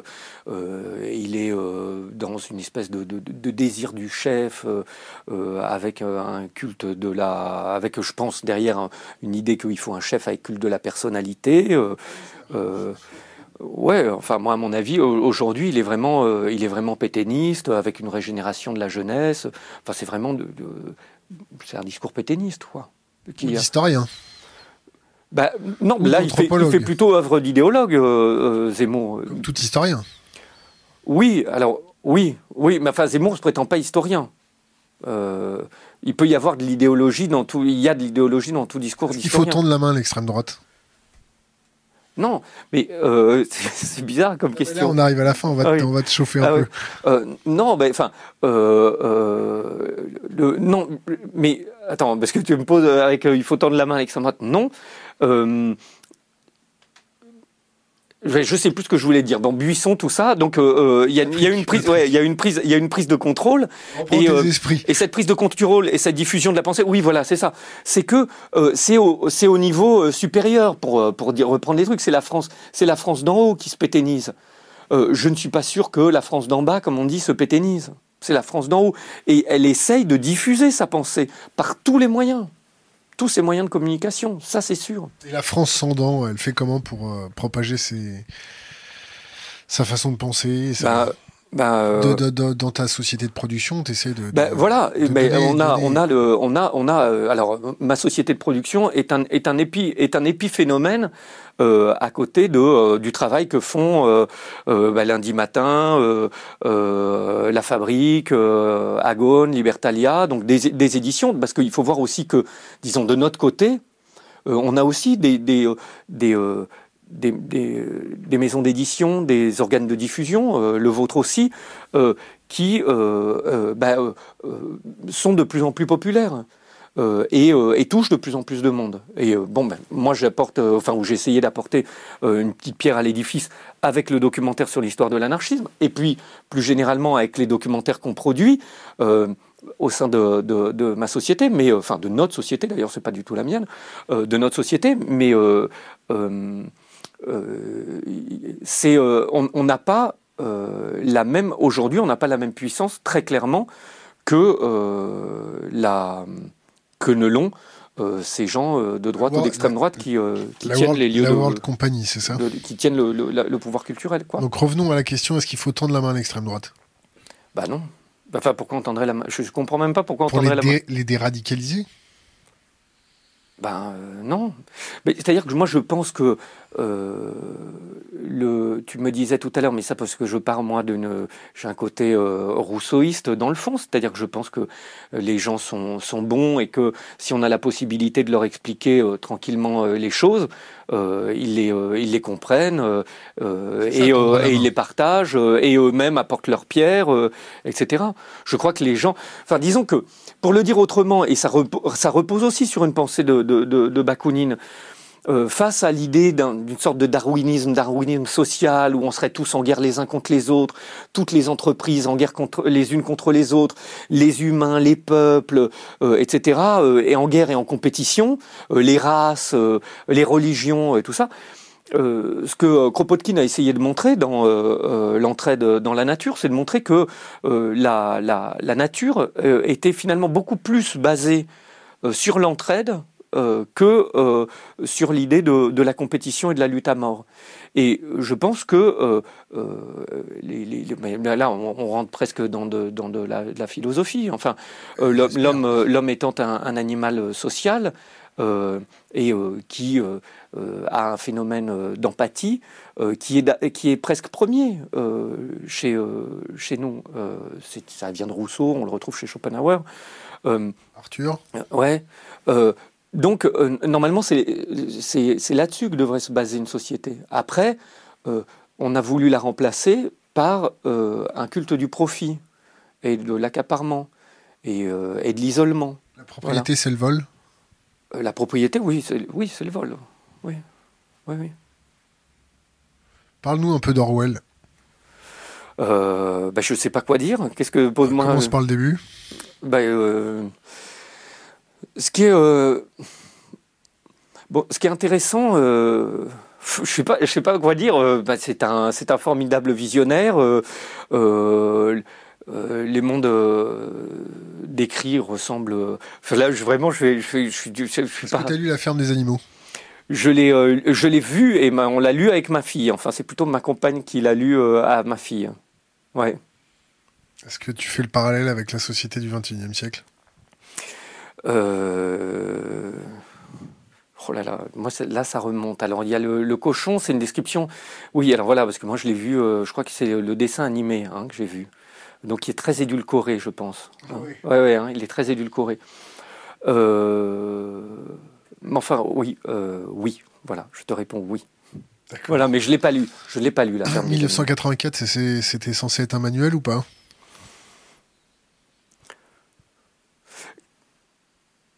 « 84, c'est incroyable comme c'est euh, une bon enfin là je dis vraiment je dis une, banalité mais enfin c'est euh, c'est une, une, une, vision prophétique non voilà. Je sais pas quoi dire. On passe aux questions d'internet. C'est-à-dire que la description du, du discours, moi ce qui me marque le plus aujourd'hui, c'est comment il a deviné le discours schizophrénique qui deviendrait absolument la norme euh, aujourd'hui. Euh, le euh, faire la paix pour faire la guerre. alors je me rappelle plus comment sont les termes dans, dans 84, mais la guerre c'est la paix. Ouais, la guerre c'est la paix, etc.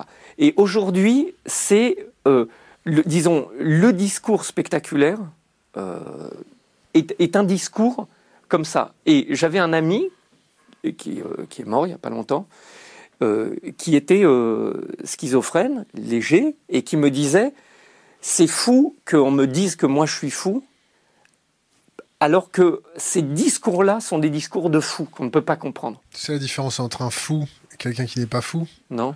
C'est que nous, on sait qu'on n'est pas fou. Ah oui. Oui, c'est ça. Oui, d'accord. Hmm. Question d'Internet. Où sont les mouvements anarchistes aujourd'hui? Qui sont-ils? Sous quelle forme? Alors, bah, bon, c'est une, une, question qui est, euh, qui est, hyper intéressante et je pense que euh, d'abord, il ne faut pas se poser la, la, la question euh, en ces termes. C'est-à-dire que on n'est pas à la recherche d'un... enfin, bon, faut pas. disons que moi, moi, en tout cas, je ne me la poserai pas en ces termes. la question du label n'est pas une, une, une bonne question. Euh, c'est la question de quelles sont les idées et quelles sont les pratiques, qui est une question fondamentale. Pour le dire, et ça, ça rejoint, disons, le travail que je fais sur euh, le, troisième épisode, ce que j'essaie de montrer dans le troisième épisode que je suis en train de faire. Qui va sortir quand? euh, Donc, j'espère qu'il sera fini pour février et, sans doute pour mai. T'as le financement? As le financement?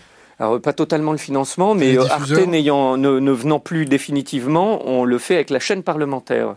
Figure-toi et figurez-vous. Voilà, mais qui avait diffusé déjà le, commence à sortir, Il commence à sortir un peu, passez-moi l'expression, il commence à sortir un peu les doigts du cul. Ils ont fait un truc sur Alstom qui était pas mal du tout. Hein. Oui, oui, mais, mais euh, Isabella Pisani qui fait les, documentaires euh, à la chaîne parlementaire, euh, d'ailleurs, enfin, est très très bien, quelqu'un de très bien, qui est vraiment très intéressé par enfin, la, variété, la diversité des discours, la diversité des, euh, histoires. Donc, elle n'a pas de, d'idéologie, euh, elle, propre, et donc elle s'intéresse euh, suivant. voilà. Parlement, Et comme ça avait bien marché sur la chaîne parlementaire, ben, on, s'est dit, bon, enfin, elle m'a dit, bon, allez, viens, on fait le 3, on s'en fout, on n'attend pas Arte. De toute façon, comme Arte ne viendra pas. Je. Oui, euh, je crois qu'il faut plus poser. Alors, disons que ce que je raconte dans, dans le troisième épisode, euh, ou ce que j'essaye de montrer, c'est comment, euh, à, la, à la charnière justement de ces années 70-80, avec tout le monde qui se dit anarchiste, y compris donc Sartre, même Le Pen fait son mémoire, et puis la confiscation même par des gens qui ne sont plus anarchistes, euh, du terme, euh, des termes anarchistes comme euh, Daniel Cohn-Bendit, qui continue de se dire libéral-libertaire, disons faisant perdre sa, sa, sa, définition même au, au, terme de libéral, au terme de libertaire que j'ai rappelé tout à l'heure. En fait, Daniel Cohn-Bendit, il est libéral. Il est, il est plus du tout libertaire. Il est libéral au sens, disons, libéral sociétal et libéral économique du terme euh, euh, mais aussi au mouvement, le mouvement libertarien euh, aux États-Unis, qui est en, réalité, disons, de l'ultralibéralisme, mais qui a confisqué le mot libertaire, hein, libertarienne, pour en faire le synonyme de, ça.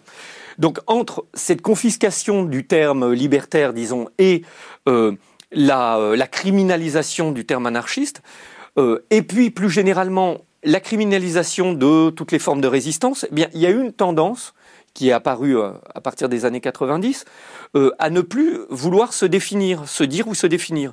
Et donc, on le voit assez bien euh, disons de manière là aussi spectaculaire, chez le sous-commandant Marcos, donc qui vient d'une tradition marxiste-léniniste, guévariste, euh, mais qui, au contact euh, des populations indiennes au Chiapas, matine très fortement son, son, son guévarisme de pratiques et d'idées proto-anarchistes, mais aussi magonistes, héritées de la révolution mexicaine. Le Mexique, merci de Flores Magón du Mexique et donc, on, voit des, pratiques, les caracoles, tout ça, qui sont vraiment euh, les, conseils, l'organisation, euh, euh, le fait que le commandant ne soit pas commandant mais sous-commandant, que ce soit lui, le, le, peuple qui commande et lui qui obéit, enfin, tout ça. Le fait qu'il ne montre pas son visage, donc de vouloir dépersonnifier, même si ça personnifie quand même, etc.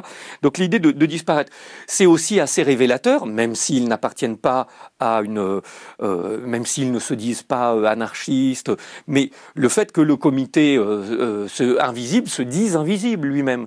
Hein. C'est foutu maintenant avec la big data. Hein de, de, ne pas vouloir, de ne pas, euh, de, ne pas se faire connoter. De ne pas se faire connoter. Oui, mais, après, après il y a le choix, par exemple, il y a, il y a vraiment cette idée qui est de, de, ne plus vouloir se définir. Et puis, c'est foutu avec ça. Ben, euh, alors, c'est-à-dire, moi, par exemple, qu'on... parce que j'ai fait un documentaire sur l'anarchisme, donc... Euh, non, je te euh, prends tes datas. Non, non, mais moi, moi on, me, on me, prend très hein. anarchiste. Alors, moi, pour raconter aussi, moi, j'ai milité à lutte ouvrière, et je ne suis pas... Ce n'est parfait, hein. Non, non, mais, mais c'était une expérience de, de, de, d'apprentissage. T'as fait, la bizarre hein? T'as fait la bizarre non, non, non, non, non, mais, mais j'étais... voilà, quoi, le slogan, c'est travailleuse, travailleur? Oui, mais bon, ça c'est la, la, la, version là aussi, euh, disons un peu, euh, un peu, euh, bah, là aussi spectaculaire de, de lutte ouvrière. lutte ouvrière, c'était aussi, c'était aussi et surtout moi ce dont j'avais envie à ce moment-là. C'était peut-être, ça a été un, un, hasard de circonstances, mais c'était aussi, j'avais envie de lire des textes et de discuter de ces textes-là avec des gens qui les avaient lus. Alors j'aurais pu être ailleurs. Bon, il s'est trouvé que là il y avait une espèce de rigueur, moi qui me plaisait. C'est à, cause du papa? Hein? C'est à cause du, du papa? Non, non, pas du tout. Non, non, pas du tout. C'est euh, lutte ouvrière. Euh, non, c'est j'avais un, mon, meilleur ami euh, à l'époque qui était à lutte ouvrière et qui en partait quand moi j'ai commencé à. C'est quoi son nom? Non, alors je ne le dirai pas parce que maintenant il est plus du tout là-dedans et, et, et, voilà, il est plus du tout là-dedans. Je ne sais pas si ça le mériterait que je le dise. Autre question d'internet est-ce qu'on peut être anarcho-capitaliste? Alors bon, évidemment non. Euh, voilà, c'est euh, ça rejoint l'histoire des libertariens. Euh, L'anarcho-capitalisme, c'est vraiment un oxymore, mais qui n'est pas, qui ne fait pas sens. Il a été inventé par qui ce terme? Ah, je sais plus. Murray Rothbard. Voilà. Euh, donc euh, euh, l'anarcho-capitalisme, c'est vraiment, on est dans l'extrême de ce que je te disais sur le, le libertarian, c'est-à-dire que le capitalisme, il s'est créé sur l'idée que la propriété c'est le vol, sur l'idée de la destruction de toutes les formes de domination. ces formes de domination, c'est la domination, l'exploitation et la domination économique, l'exploitation et la domination religieuse, et donc euh, évidemment, euh, euh, non, on ne peut pas. L'anarcho-capitalisme, en fait, c'est un masque pour cacher l'ultralibéralisme là aussi. Pourquoi le troisième docu n'est pas diffusé par Arte Censure de l'anarchie aujourd'hui? Alors moi, j'ai jamais eu d'explication d'Arte sur le pourquoi il prenait pas le troisième épisode. C'est je crois que c'est le seul. A performé pourtant. ouais, ah oui, oui, ça a très bien marché. C'est le seul cas d'une série d'histoires qui n'est pas allée à son terme. Alors il y a eu beaucoup de changements dans les directions euh, à ce moment-là, au moment où on, livrait les deux premiers épisodes. Mais disons que j'ai jamais eu d'explication euh, claire euh, de pourquoi ils n'ont pas pris. Est-ce que tu veux qu'on aille chercher l'explication? Tu peux aller chercher l'explication.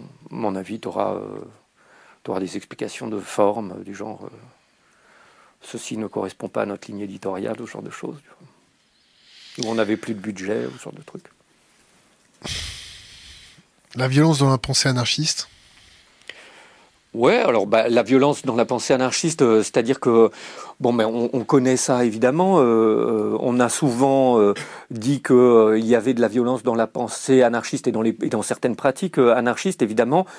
Et les anarchistes ont souvent et presque toujours répondu que la violence, se trouvait évidemment dans la société, dans l'exploitation, et, et qu'il y a des violences beaucoup plus massives, mais qui sont euh, légitimée euh, par euh, l'ordre et qu'on essaye de délégitimer la violence des révolutionnaires.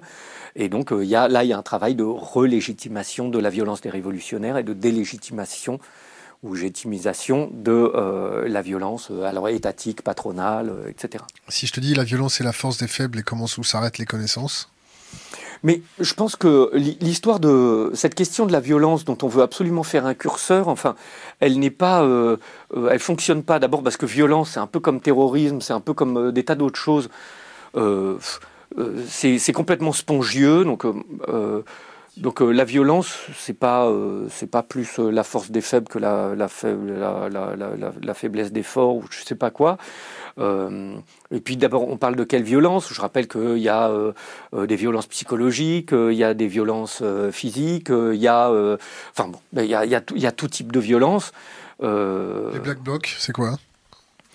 Le black bloc, c'est un, une pratique, une pratique spectaculaire dans le cadre de la société du spectacle, dans lequel une action symbolique de regroupement de gens euh, en vue de mener des actions symboliques qui euh, font euh, passer un message et dont le but est, dans la zone dans laquelle ce cortège se crée, de réussir à créer d'autres formes de relations là aussi de solidarité, d'entraide, d'égalité, de liberté, etc. Moi, je compare beaucoup, pour, pour être souvent là, euh, le, le, cortège de tête euh, à... Euh, moi, je le, je le compare à, à, ce qui se passe aussi parfois dans le, dans le pogo. Le pogo, ça nous rajeunit pas tout ça. Ouais, tu vois. Ben maintenant, je sais pas comment on dit. On dit toujours pogo, non Mais ça a moins lieu. Mais à l'époque, dans le pogo, il y avait à la fois une espèce de bon, c'était un peu masculiniste, mais il y avait à la fois une espèce de, de de, de, frottement, de, de, contact qui pouvait être euh, dur. Et en même temps, il y avait une très grande solidarité. Les, gens qui tombaient euh, étaient ramassés, euh, relevés. ceux qui s'étaient fait mal mis sur le bord. On, prenait soin les uns des autres, en réalité. ce qui est très différent d'ailleurs, c'est assez drôle, puisque le, le, pogo, disons, dans les groupes punk est très différent du, du pogo oi de la musique skinhead, où là, ils se tapent vraiment dessus, ils se font mal. Dans, dans, le, dans le, pogo, il y, a un, il y, a un phénomène plus... Bon, encore un sport archaïque. Ouais, il y a quelque chose, ouais, un peu de tribal là-dedans, et, euh, et en, réalité une, vraie, une vraie communauté, un vrai, euh, voilà. Euh, et voilà. Et, à l'intérieur du black bloc ou du cortège de tête, enfin dans le bloc là, il y a, je trouve que c'est c'est un, un, endroit où à la fois on est en lutte, où on va euh, euh, essayer d'arrêter la police qui peut charger, de la repousser. Euh, essayer de, dévier la manifestation pour essayer de la faire partir en manifestation sauvage, donc où on va avoir des stratégies d'affrontement, mais où aussi on va avoir une stratégie de protection. protection non seulement des gens qui sont dans le cortège de tête, mais même, ce qui est souvent perdu de vue, de protection de la manifestation qui vient derrière. C'est aussi ça une des idées du, du Black Bloc. Euh, qui, est complètement euh, euh, perdu de vue, évidemment, quand c'est raconté dans, dans, les médias. Ou c'est simplement analysé sur des vidéos. Il y a une véritable stratégie Tu vois, c'est peut-être en train d'évoluer. La stratégie du Black Bloc, c'est quoi? Bah, C'est celle que je viens de dire, oui. D'accord. Ouais, ouais. Le, Black Bloc, c'est à la fois l'idée pour défendre une manifestation qui peut être réprimée. Et donc, on a à l'avant de la manifestation, il faut se rappeler qu'il y a, il y a 10-15 ans, euh, en fait, les, affrontements avaient lieu à, l'arrière de la manifestation et à la fin, sur les dissolutions de manifestations. Donc il y a une, stratégie qui a évolué, qui a changé, euh, qui est, euh, on, réduit ça à, des autonomes, c'est beaucoup plus large, les gens qui vont dans le cortège de tête, et de plus en plus large. Parce qu'on l'a même vu, je crois que c'était au 1er mai, où on avait pratiquement autant de manifestants dans le cortège de tête que de manifestations, que de manifestants derrière. Je crois que c'était pour le 1er mai. où il y avait 15 000 personnes dans le cortège de tête, et je crois que 16 000, ils ont parlé de 16 000 derrière. Il faut remercier les anarchistes pour le 1er mai, non? Bah non. Ils sont battus pour, non? Ah oui, pour avoir le 1er mai. Ouais. Oui, alors, enfin, je sais pas, je sais pas s'il faut remercier les anarchistes, mais en tout cas, ça appartient à l'histoire libertaire, oui, puisque c'est le 1er mai euh, vient d'une répression qui a lieu à, à, Chicago, euh, dans laquelle euh, des anarchistes sont arrêtés, les, meneurs qui prennent la parole suite à une bombe qui est posée a priori par les flics, a priori par la police et, euh, et qui sont euh, condamnés à mort. Et c'est en, mémoire de cette manifestation et de ces condamnés à mort, les, les, les 5 Day Market, que euh, le 1er mai va devenir la journée internationale des travailleurs. On arrive à la, fin de notre interview. dernière question Internet. Est-ce que beaucoup de gens ne seraient pas anarchistes sans en être conscients? Alors, ça, c'est euh, quelque chose d'intéressant. Je, je, reviens sur euh, euh, ce, que, ce que disait Colson. Il y a aussi d'abord beaucoup d'expériences, disons, libertaires, et je vais en faire une, très simple, qu'on on, on, a pu tous éprouver dans notre vie, de moments, disons, d'anarchie.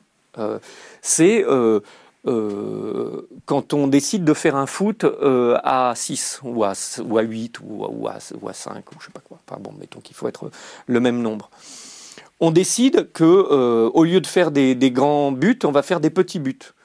Euh, puis il n'y a pas d'arbitre, tout le monde va jouer. Euh, mais il pourrait même y avoir un arbitre. on décide que le terrain, finalement, bah, il va aller de l'arbre à là, à l'arbre à là et tout. Puis que finalement, les touches, on les joue pas. ou on joue les touches, mais on les joue au pied, etc. En réalité, on est en train de définir des règles ensemble, de se mettre d'accord dessus, sans que personne nous les impose, tous ensemble, et pour essayer de jouer. Donc euh, on n'appelle pas la fédération euh, internationale de football pour savoir euh, quelles règles on doit appliquer quand on joue dans son jardin. on ne demande pas un arbitre officiel. On, règle les choses entre nous. S'il y a une, on est, dans une bonne ambiance. S'il y a une, même une blessure, a priori personne se bat on emmène la personne, euh, enfin, on prend soin, on prend essaye d'ailleurs même qu'il n'y ait pas de blessure, on peut même jouer pieds nus, enfin, bon. Tout ça pour dire que, voilà, on peut faire une expérience de euh, définition en commun, euh, de, de, règles qu'on se donne en commun, qui durent le temps de cette de, cette, de cet exercice, de ce jeu, qui dureront pas plus longtemps, qu'on ne veut pas imposer aux autres, euh, et qui euh, nous satisfont nous et qu'on peut même faire évoluer au cours euh, de la partie. Voilà. Donc oui, en quelque sorte, on, peut vivre des moments d'anarchie. Et là, c'est plus de l'anarchisme, c'est des moments d'anarchie. On peut être amené à en vivre. dans le même ordre d'idée, quand on va emprunter le, le, marteau ou, ou je sais pas quoi, ou un tournevis chez son, chez son voisin, ou la perceuse, euh, ben, on lui fait pas un billet euh, avec une reconnaissance de dette, euh, il nous demande pas de l'argent en échange, on lui rend demain ou après-demain, on essaye de pas lui casser, de pas lui abîmer, et puis si on lui abîme, ben, ben on, lui remplace le truc, voilà. Donc là, on définit nous-mêmes nos règles, il n'y a pas de, il a pas de, il a pas d'échange, on est donc on fait une expérience, on, on, passe pas un contrat écrit, bon, donc on est dans une, une expérience libertaire. Donc euh, euh, oui, on peut, plus loin que ça, on peut effectivement, ce que je disais, euh, avoir des, pratiques militantes ou de défendre des, causes qui sont libertaires ou anarchistes sans le savoir. j'ai une, petite sœur qui est très très végane. Enfin, très végane, ça veut rien dire. Elle est végane. Bon, elle est végane. Et, euh, et très, très vegan. Non, mais très, très, euh, très, très mobilisé euh, autour de la, la Pathologique? Question. Non, non, non, non, non, euh, très, euh, très consciente, très mobilisée, très au fait de ce qu'il faut faire et tout, parce qu'elle elle veut pas acheter des plats préparés, donc elle fait vraiment. prosélyte? Hein? Alors, pas, tel, pas prosélyte dans la vie, mais en l'occurrence, plusieurs fois, on en a parlé. Voilà. Et, euh, et, donc moi qui suis un, un, végétarien en conversion, mais depuis 20 ans, euh, donc euh, ça, ça arrive. Un petit bœuf bourguignon ce soir? Je suis, voilà, je suis totalement convaincu euh, en, en, théorie qu'il faut l'être, mais je n'arrive pas encore à passer à la pratique. Donc là, ça fait vraiment voilà. Mais on a, on avait une discussion et où on avait une discussion sur l'anarchisme. je vois l'affiche pour sauver la chasse. Euh, euh, on avait une discussion justement sur l'anarchisme et je lui disais, euh, enfin, on, discutait et justement, on, discutait sur, en fait, l'aboutissement. Est-ce que l'aboutissement de mon, désir de changement social ne rejoignait pas l'aboutissement de sa lutte contre l'exploitation animale? Pourquoi Voilà, exactement, fameuse convergence des luttes. Hein. Pourquoi? Parce que, en fait, si on veut euh, arrêter l'exploitation animale, on est obligé, euh, de, en quelque sorte, pour aller très vite, d'abolir le capitalisme. Il n'y aura pas euh, de, de, défense de la nature, de, de, respect des droits des animaux dans une économie capitaliste, donc qui est par définition un système totalitaire où tout est ramené à un prix euh, et à l'idée qu'on va pouvoir euh, l'échanger et le consommer. Ça, ne fonctionne pas. Donc, il faut, pour, défendre les droits des animaux, il faut euh, détruire le, capitalisme. Et dans le même ordre d'idée, me, disait-elle, effectivement, l'avènement de la justice entre les hommes, entre les hommes et les femmes, ne peut pas se faire avec la perpétuation d'une domination sur les autres animaux avec l'idée que les hommes et les, euh, et les, euh, les, hommes et les femmes, les humains, euh, seraient différents par nature du règne animal, le règne humain et le règne animal, qui est une vision complètement en réalité religieuse. donc on fait partie du règne animal et il faut repenser évidemment et, réenvisager totalement notre rapport je, peux, je peux te poser une question? aux autres animaux. Oui. On se détourne de ta, de ta, ta sœur, c'est ça? Oui. Végétarienne? Euh, euh, il se passe quoi si on fait tomber le capitalisme? Les fonds de pension, les fonds de retraite, les, services sur le, nucléaire, euh, tu sais, les, trucs incompressibles qu'on a mis en place depuis 50 ans et qui a bénéficié à tout le monde, les syndicats et tout le monde. Il se passe quoi si on fait tomber ça? En, moins d'une semaine hein? Il se passe quoi? Alors c'est intéressant, hein. moi j'ai travaillé sur des périodes euh, révolutionnaires. Euh, 21e siècle? Autant, autant, non, autant sur la, la, commune, mais sur la révolution cubaine. Euh, la commune, 20 000 personnes tuées?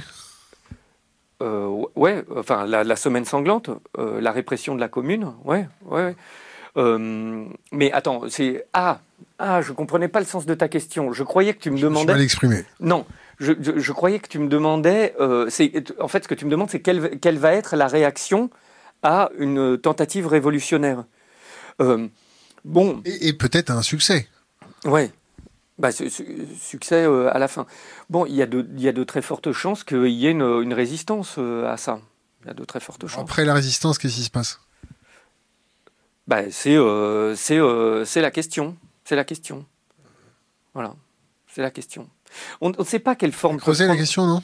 Non, non, bien sûr, mais c'est intéressant parce qu'à chaque fois qu'on discute avec des anarchistes, on veut bien euh, discuter, il y a aucun souci, mais après la projection du modèle, avec tout ce qu'il y a derrière, la masse de choses qu'il y a à gérer, qu'est-ce qui se passe? Alors attends, non. Qu'est-ce qu'on va dire au petit vieux En fait, c'est moi qui c'est mal Qu'est-ce qu'on va dire au petit vieux qu'il n'y aura pas sa pension à la fin de la bah donc c'était, j'avais bien compris la première fois. Ah, pardon. Alors j'avais bien compris la première fois. Alors, je croyais que tu me demandais quelle réaction il y aurait. Alors, non, c'est pour ça que je te, disais, euh, réaction, euh, il y a. Euh, au, débat, au départ, je pensais que tu me demandais est-ce que toute révolution déboucherait sur une forme de guerre civile? Je pensais que c'était ça que tu me demandais. Oui, une révolte. Hein? C'est quoi la différence entre une révolution et une révolte? Bon, une. c'est euh, bon, la révolte, disons que la, révolte ne, met pas à bas ou ne met, ne met pas à bas les institutions. Euh, la révolution met à bas les institutions, alors pour en reconstruire d'autres, ou c'est disons comme ça que. Félicitations, tu es la seule personne en 150 émissions qui a été J'arriverai à la définir. Bon, ah oui, voilà. Et donc c'est la, la, destruction d'un ordre. La révolution, la, révolte met, euh, met à mal momentanément un ordre, mais ne le, met pas à bas. Enfin c'est comme ça que moi je dirais. Euh, Donc, est-ce que il va y avoir, enfin, est-ce qu'il va y avoir guerre civile? Bon, ça, c'est des choses auxquelles évidemment il est hyper difficile de répondre. Mais enfin, l'histoire a tendance à montrer que les révolutions débouchent toujours sur des guerres civiles et notamment euh, on a euh, les armées de mercenaires qui sont euh, envoyées contre les tentatives révolutionnaires. Alors, ben ça, on les a vus sur toutes les formes révolutionnaires. au Nicaragua contre les sandinistes, à Cuba, à quelles qu'elles soient, hein, ces révolutions. Bon, ça, ça c'est une chose. Et donc, je croyais que quand tu me demandais ça, j'allais te répondre oui, ben voilà, il risque d'y avoir ça. Euh, après, ça dépend comment, d'où a lieu cette révolution, comment elle a lieu, comment elle se répand, comment est-ce qu'elle se fait euh, par l'intermédiaire d'une grève générale, euh, voilà, quel est quel est son soutien, etc. Bon. ensuite, en revanche, sur la question, ça, là aussi, il y a déjà eu des réponses en période révolutionnaire sur des changements de modèle par exemple, à l'inverse, si tu veux, c'est pendant la Commune, euh, on a donné la retraite euh, aux, vieux et aux infirmes. Tu vois, pendant la Commune de Paris. Donc, tu vois, tu me dis, ouais, mais comment on ferait pour les, vieux et tout? Mais c'est pas le capitalisme qui donne les retraites. C'est les travailleurs, quand ils se mobilisent, qu'ils obtiennent des retraites. Le capitalisme, il préférerait pas en donner. D'ailleurs, ils, vont sans doute les enlever. il y a un actif pour combien de retraités? Hein? En ce moment non, mais ça, je sais pas. Mais si tu veux, alors donc le, les, ce que si tu me parlais de tout ce qu'ont été les acquis ou conquis sociaux, euh, ils ont été gagnés par euh, les, les, gens, les travailleurs, euh, dans des luttes qu'ils ont souvent pris à ceux qui possèdent les moyens de production. Donc, s'il y a une révolution, bah, c'est pas ça qu'ils vont perdre. ce qu'ils vont perdre, c'est plutôt, comme disait Marx, leur chaîne. Bon. Dans, dans, l'autre sens, et pour. Tu as une, un, très bon livre euh, de, de, donc, sur les bullshit jobs de. Bon, je vais plus me rappeler de son nom. Euh, T'inquiète, ça va venir, il y a 5000 personnes David, en direct. Tu le regardes? David? Alors, on, C'est David et.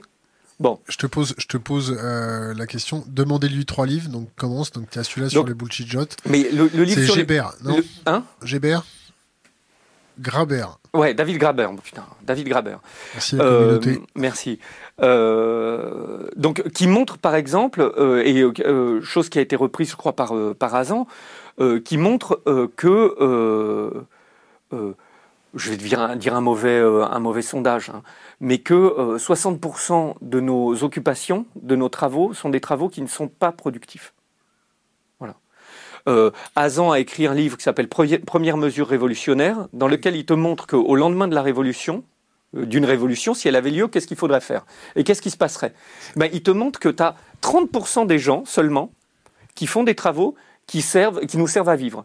Le reste, c'est du marketing, de la comptabilité, euh, de, euh, de euh, je, vais pas, je pourrais même mettre de la production audiovisuelle dedans, pour le coup vraiment, puisque la production audiovisuelle, quand même, globalement, ça consiste à aller discuter avec des chaînes de télévision, avec des gens dans les chaînes de télévision, et à faire des dossiers pour lesquels on a des subventions. Donc ça, il y aura plus, il y aura pas besoin. Euh, si tu as envie de faire un film, tu convaincs euh, des potes, euh, on arrive à les faire ensemble et puis on, le diffuse. tu n'auras plus toutes ces, ces administrations ou, ou para-administrations qu'il y a, bah là pour le coup, dans les chaînes de télévision, dans les, je sais pas moi, dans les musées, dans les. tu veux te faire des copains là. Hein? Tu veux te faire des copains. Non, mais non, mais, mais c'est pas ça. Mais non, parce que c'est aussi de dire que. ce qui veut dire qu'il y aura, il y aurait plus de temps libre puisque tous ces travaux ne sont pas des travaux qui, beaucoup de ces travaux-là, ne sont pas des travaux qui euh, euh, servent euh, à produire ni, ni, ni, même le superflu. C'est du, travail de gestion, de flux, de, choses comme ça, mais qui ne servent même pas à produire du luxe. Je ne suis même pas en train de parler de la production du luxe, qui n'est pas touché là-dedans. Hein. Azan le raconte très bien dans ses premières mesures révolutionnaires. Je te coupe. Ouais. deux autres livres? Que tu conseilles à, la communauté Mais lié à l'anarchisme ou euh, pas lié Oh, je sais pas, moi non. des, des, livres, il y en a, il y en a plein. Le Monde comme volonté, comme représentation de Schopenhauer, je pense que c'est un des. Mais Moby Dick, évidemment. L'art d'avoir toujours raison de toujours Arthur Schopenhauer. Ouais. Euh, voilà. Bon, après, moi, je lis énormément, donc j'ai pas de. Je peux dire euh, un, des livres là euh, dernièrement qui m'a marqué très fortement, c'est à bord du négrier de Rediker, que j'ai trouvé un livre énorme. non seulement dans l'histoire évidemment qui raconte, parce que je crois que c'est jamais j'avais été j'avais été aussi près effectivement de ces voyages de de négrier, mais, euh, mais en plus qui, qui, qui, euh, euh, fait cette fameuse méthode d'histoire par le bas et qui, et qui bah, propose comme hypothèse que c'est le capitalisme naît là. Et donc c'est vraiment très intéressant, c'est vraiment très intéressant. Voilà. Donc tu as déjà regardé nos, nos, programmes Ouais. tu as, vu quoi? Ah non, je serais, je serais infoutu de te le dire. Parce que là, on est trop près des vacances, donc ça remonte. Et moi, j'ai une très mauvaise mémoire des noms. C'est quoi le sujet? C'était quoi le sujet? Euh, C'était, je pense que c'était sur le logiciel libre. Est-ce que vous, euh, avez dû faire quelque chose sur le logiciel libre Tu voulais engager quelqu'un qu'on connaît, non? Hein? Tu voulais engager quelqu'un qu'on connaît c'est ça. Ouais. Jérémy. Ouais. Voilà. On lui passe le bonjour. Ouais, on lui passe le bonjour. Ça s'est pas fait avec euh, non? Alors le, le, en fait en fait le, le, le film euh, donc c'était c'est un documentaire je raconte aux gens c'est un documentaire qu'on spoil pas hein. hein? non non non mais c'est un documentaire qu'on devait faire justement sur le logiciel libre et euh, le et donc le réalisateur comment il s'appelle notre pote? euh, Jérémy Zimmerman non? Hein? On parle de lui ouais euh, Jérémy Zimmerman, donc euh, ancien de la Quadrature du Net, euh, que je trouve absolument formidable et, et moi, il m'a énormément appris dans les moments qu'on a passés ensemble. Et en fait, il s'est trouvé que dans le, le, et donc avec un réalisateur qui s'appelle Philippe Borel, qui est un réalisateur qui a aussi réalisé Un monde sans humain, euh, Un monde sans travail justement aussi sur la, la, la, robotisation, etc. Et euh, en fait, ils ont eu euh, en cours de, de, de, de film euh, un désaccord sur ce qui était le, le cœur du film. Et donc, en fait, donc il y a eu séparation. Et Philippe a fait un film en réalité beaucoup plus sur les communs, en réalité, qui était en fait le truc qui le travaillait. Et il a fait un film sur les communs. Et effectivement, Jérémy voulait qu'on reste bien sur la question du logiciel libre. Voilà. C'était pas notre question, mais merci d'avoir Mais c'est pour, euh, pour raconter. Euh, mais c'était, c'est pas Jérémy que j'ai vu. Il y était, Jérémy? Je, sais pas. Non, mais dans. Qu'est-ce que t'as vu chez nous? Hein? C'est peut-être Benjamin Bayard, non? Non, mais je sais plus, je sais plus. Bon, c'était intéressant. Mais c'était très bien, mais je trouve, euh, je trouve. autre question interne qui vient de tomber. Je t'ai dit correspond. comment vous informez Quel média, quelle télé? Euh, alors moi je regarde pas la télé, enfin je n'ai pas la télé, donc euh, je regarde pas la télé. Euh, je lis, euh, bon après moi je lis euh, ben, Le Monde, Le Parisien, ça c'est mes deux petites lectures du matin. Personne n'est parfait. Hein. je lis lundi matin, je lis. Marianne. Non, non, non. je lis, je lis, euh, je lis des. Euh, je suis aussi pas mal bah, sur des trucs, euh, disons des. Enfin, là, mais on parle en, site, en site web. Ouais, bah, je vais sur. Bah, après, je, je, papillonne, je vais sur la Horde, les. la Horde, c'est anarchiste. Ouais, les, ouais, Antifa. c'est quoi la différence Les mots sont importants. C'est quoi la différence entre. Bah, disons que c'est plus, c'est plus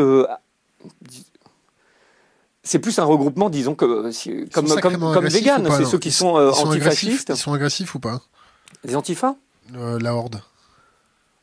Bah, ça dépend euh, avec qui, mais c'est non, c'est plutôt un travail d'information qui, qui, est fait par la horde. après, bon, bah, disons, bah, après, il y a l'organisation de manifestations antifascistes, mais mais l'antifascisme, c'est pareil. Le, le, disons, le, les moments, euh, les, le, coup de poing euh, et tout ça, euh, qui finalement est, assez rare. Et il y, a eu ce, grand événement qui a marqué, qui est la rencontre avec des skinheads d'un petit groupe d'antifa dans lequel Clément Méric a été tué, n'est pas, disons, n'est pas le, quotidien, et moi je ne suis pas hyper spécialiste pour parler de, ce que font les, organisations antifascistes, mais n'est pas le quotidien euh, euh, de euh, l'organisation antifasciste, c'est pas la, traque au, FAF. c'est, enfin, ou c'est de la traque au FAF, mais qui se fait aussi sur Internet, mais c'est de l'information, c'est de montrer les réseaux, c'est de montrer la diffusion des pensées, des, fois, ils se plantent. Les reprises. Ouais, mais, mais surtout, des fois, ils sont, la, la Horde, par exemple, ils sortent de, de des infos euh, très intéressantes. Là, la dernière, avec Yanis Yountas, euh, qu'ils ont sorti, je crois que c'est eux, euh, c'est la proximité de, de Colomb avec les identitaires lyonnais, quand même. C'est très intéressant, ça. Colomb, le maire de Colomb? Ouais, le, donc le, maire, de Lyon, ministre de l'Intérieur, avec les identitaires lyonnais. Euh, et notamment le, euh, le l'un des euh, chefs des identitaires lyonnais. C'est, c'est vraiment intéressant. Donc, ce qui, qui permet de, de relire ou de mieux un petit peu comprendre comment Colomb minimisait les, les expéditions dans, les, dans, les, dans les Alpes pour empêcher les, les réfugiés de passer en disant que c'est euh, je sais plus quoi, que c'était des trucs de scout, enfin je sais plus exactement ce qu'il avait dit. Euh, bon, bah voilà, maintenant quand on sait qu'il euh, est très très proche de, de, de l'un de, du, fameux chef, je me rappelle plus son nom maintenant, mais en plus il a deux noms. Enfin bon, bah on comprend mieux pourquoi il minimise ça et pourquoi les black blocs c'est horrible et, en revanche ça c'est c'est des petites opérations scouts joyeuses à la campagne. Donc euh, voilà, et euh, non, je, je, je, sais, je, je, peux pas te dire, c'est pareil, c'est un peu comme les livres, je sais pas, je lis plein de choses, je regarde beaucoup de documentaires, euh, beaucoup tu de sais qu'à la fin de nos, de, nos, de nos, émissions, on demande toujours la même question Non. Qui est laisser, c'est pas une question en fait, hein, c'est laisser un conseil pour les jeunes générations. Laisser un conseil pour les jeunes générations? Ah bah, Je sais pas, moi non, mais les jeunes générations font ce qu'elles veulent. Moi, je vais essayer d'avoir des, conseils pour nous, quoi. Nous organiser euh, euh, et, d'essayer de, faire bloc, quoi. Voilà. Je pense que les jeunes générations se, se débrouilleront. Tancred Ramonet, merci. Merci.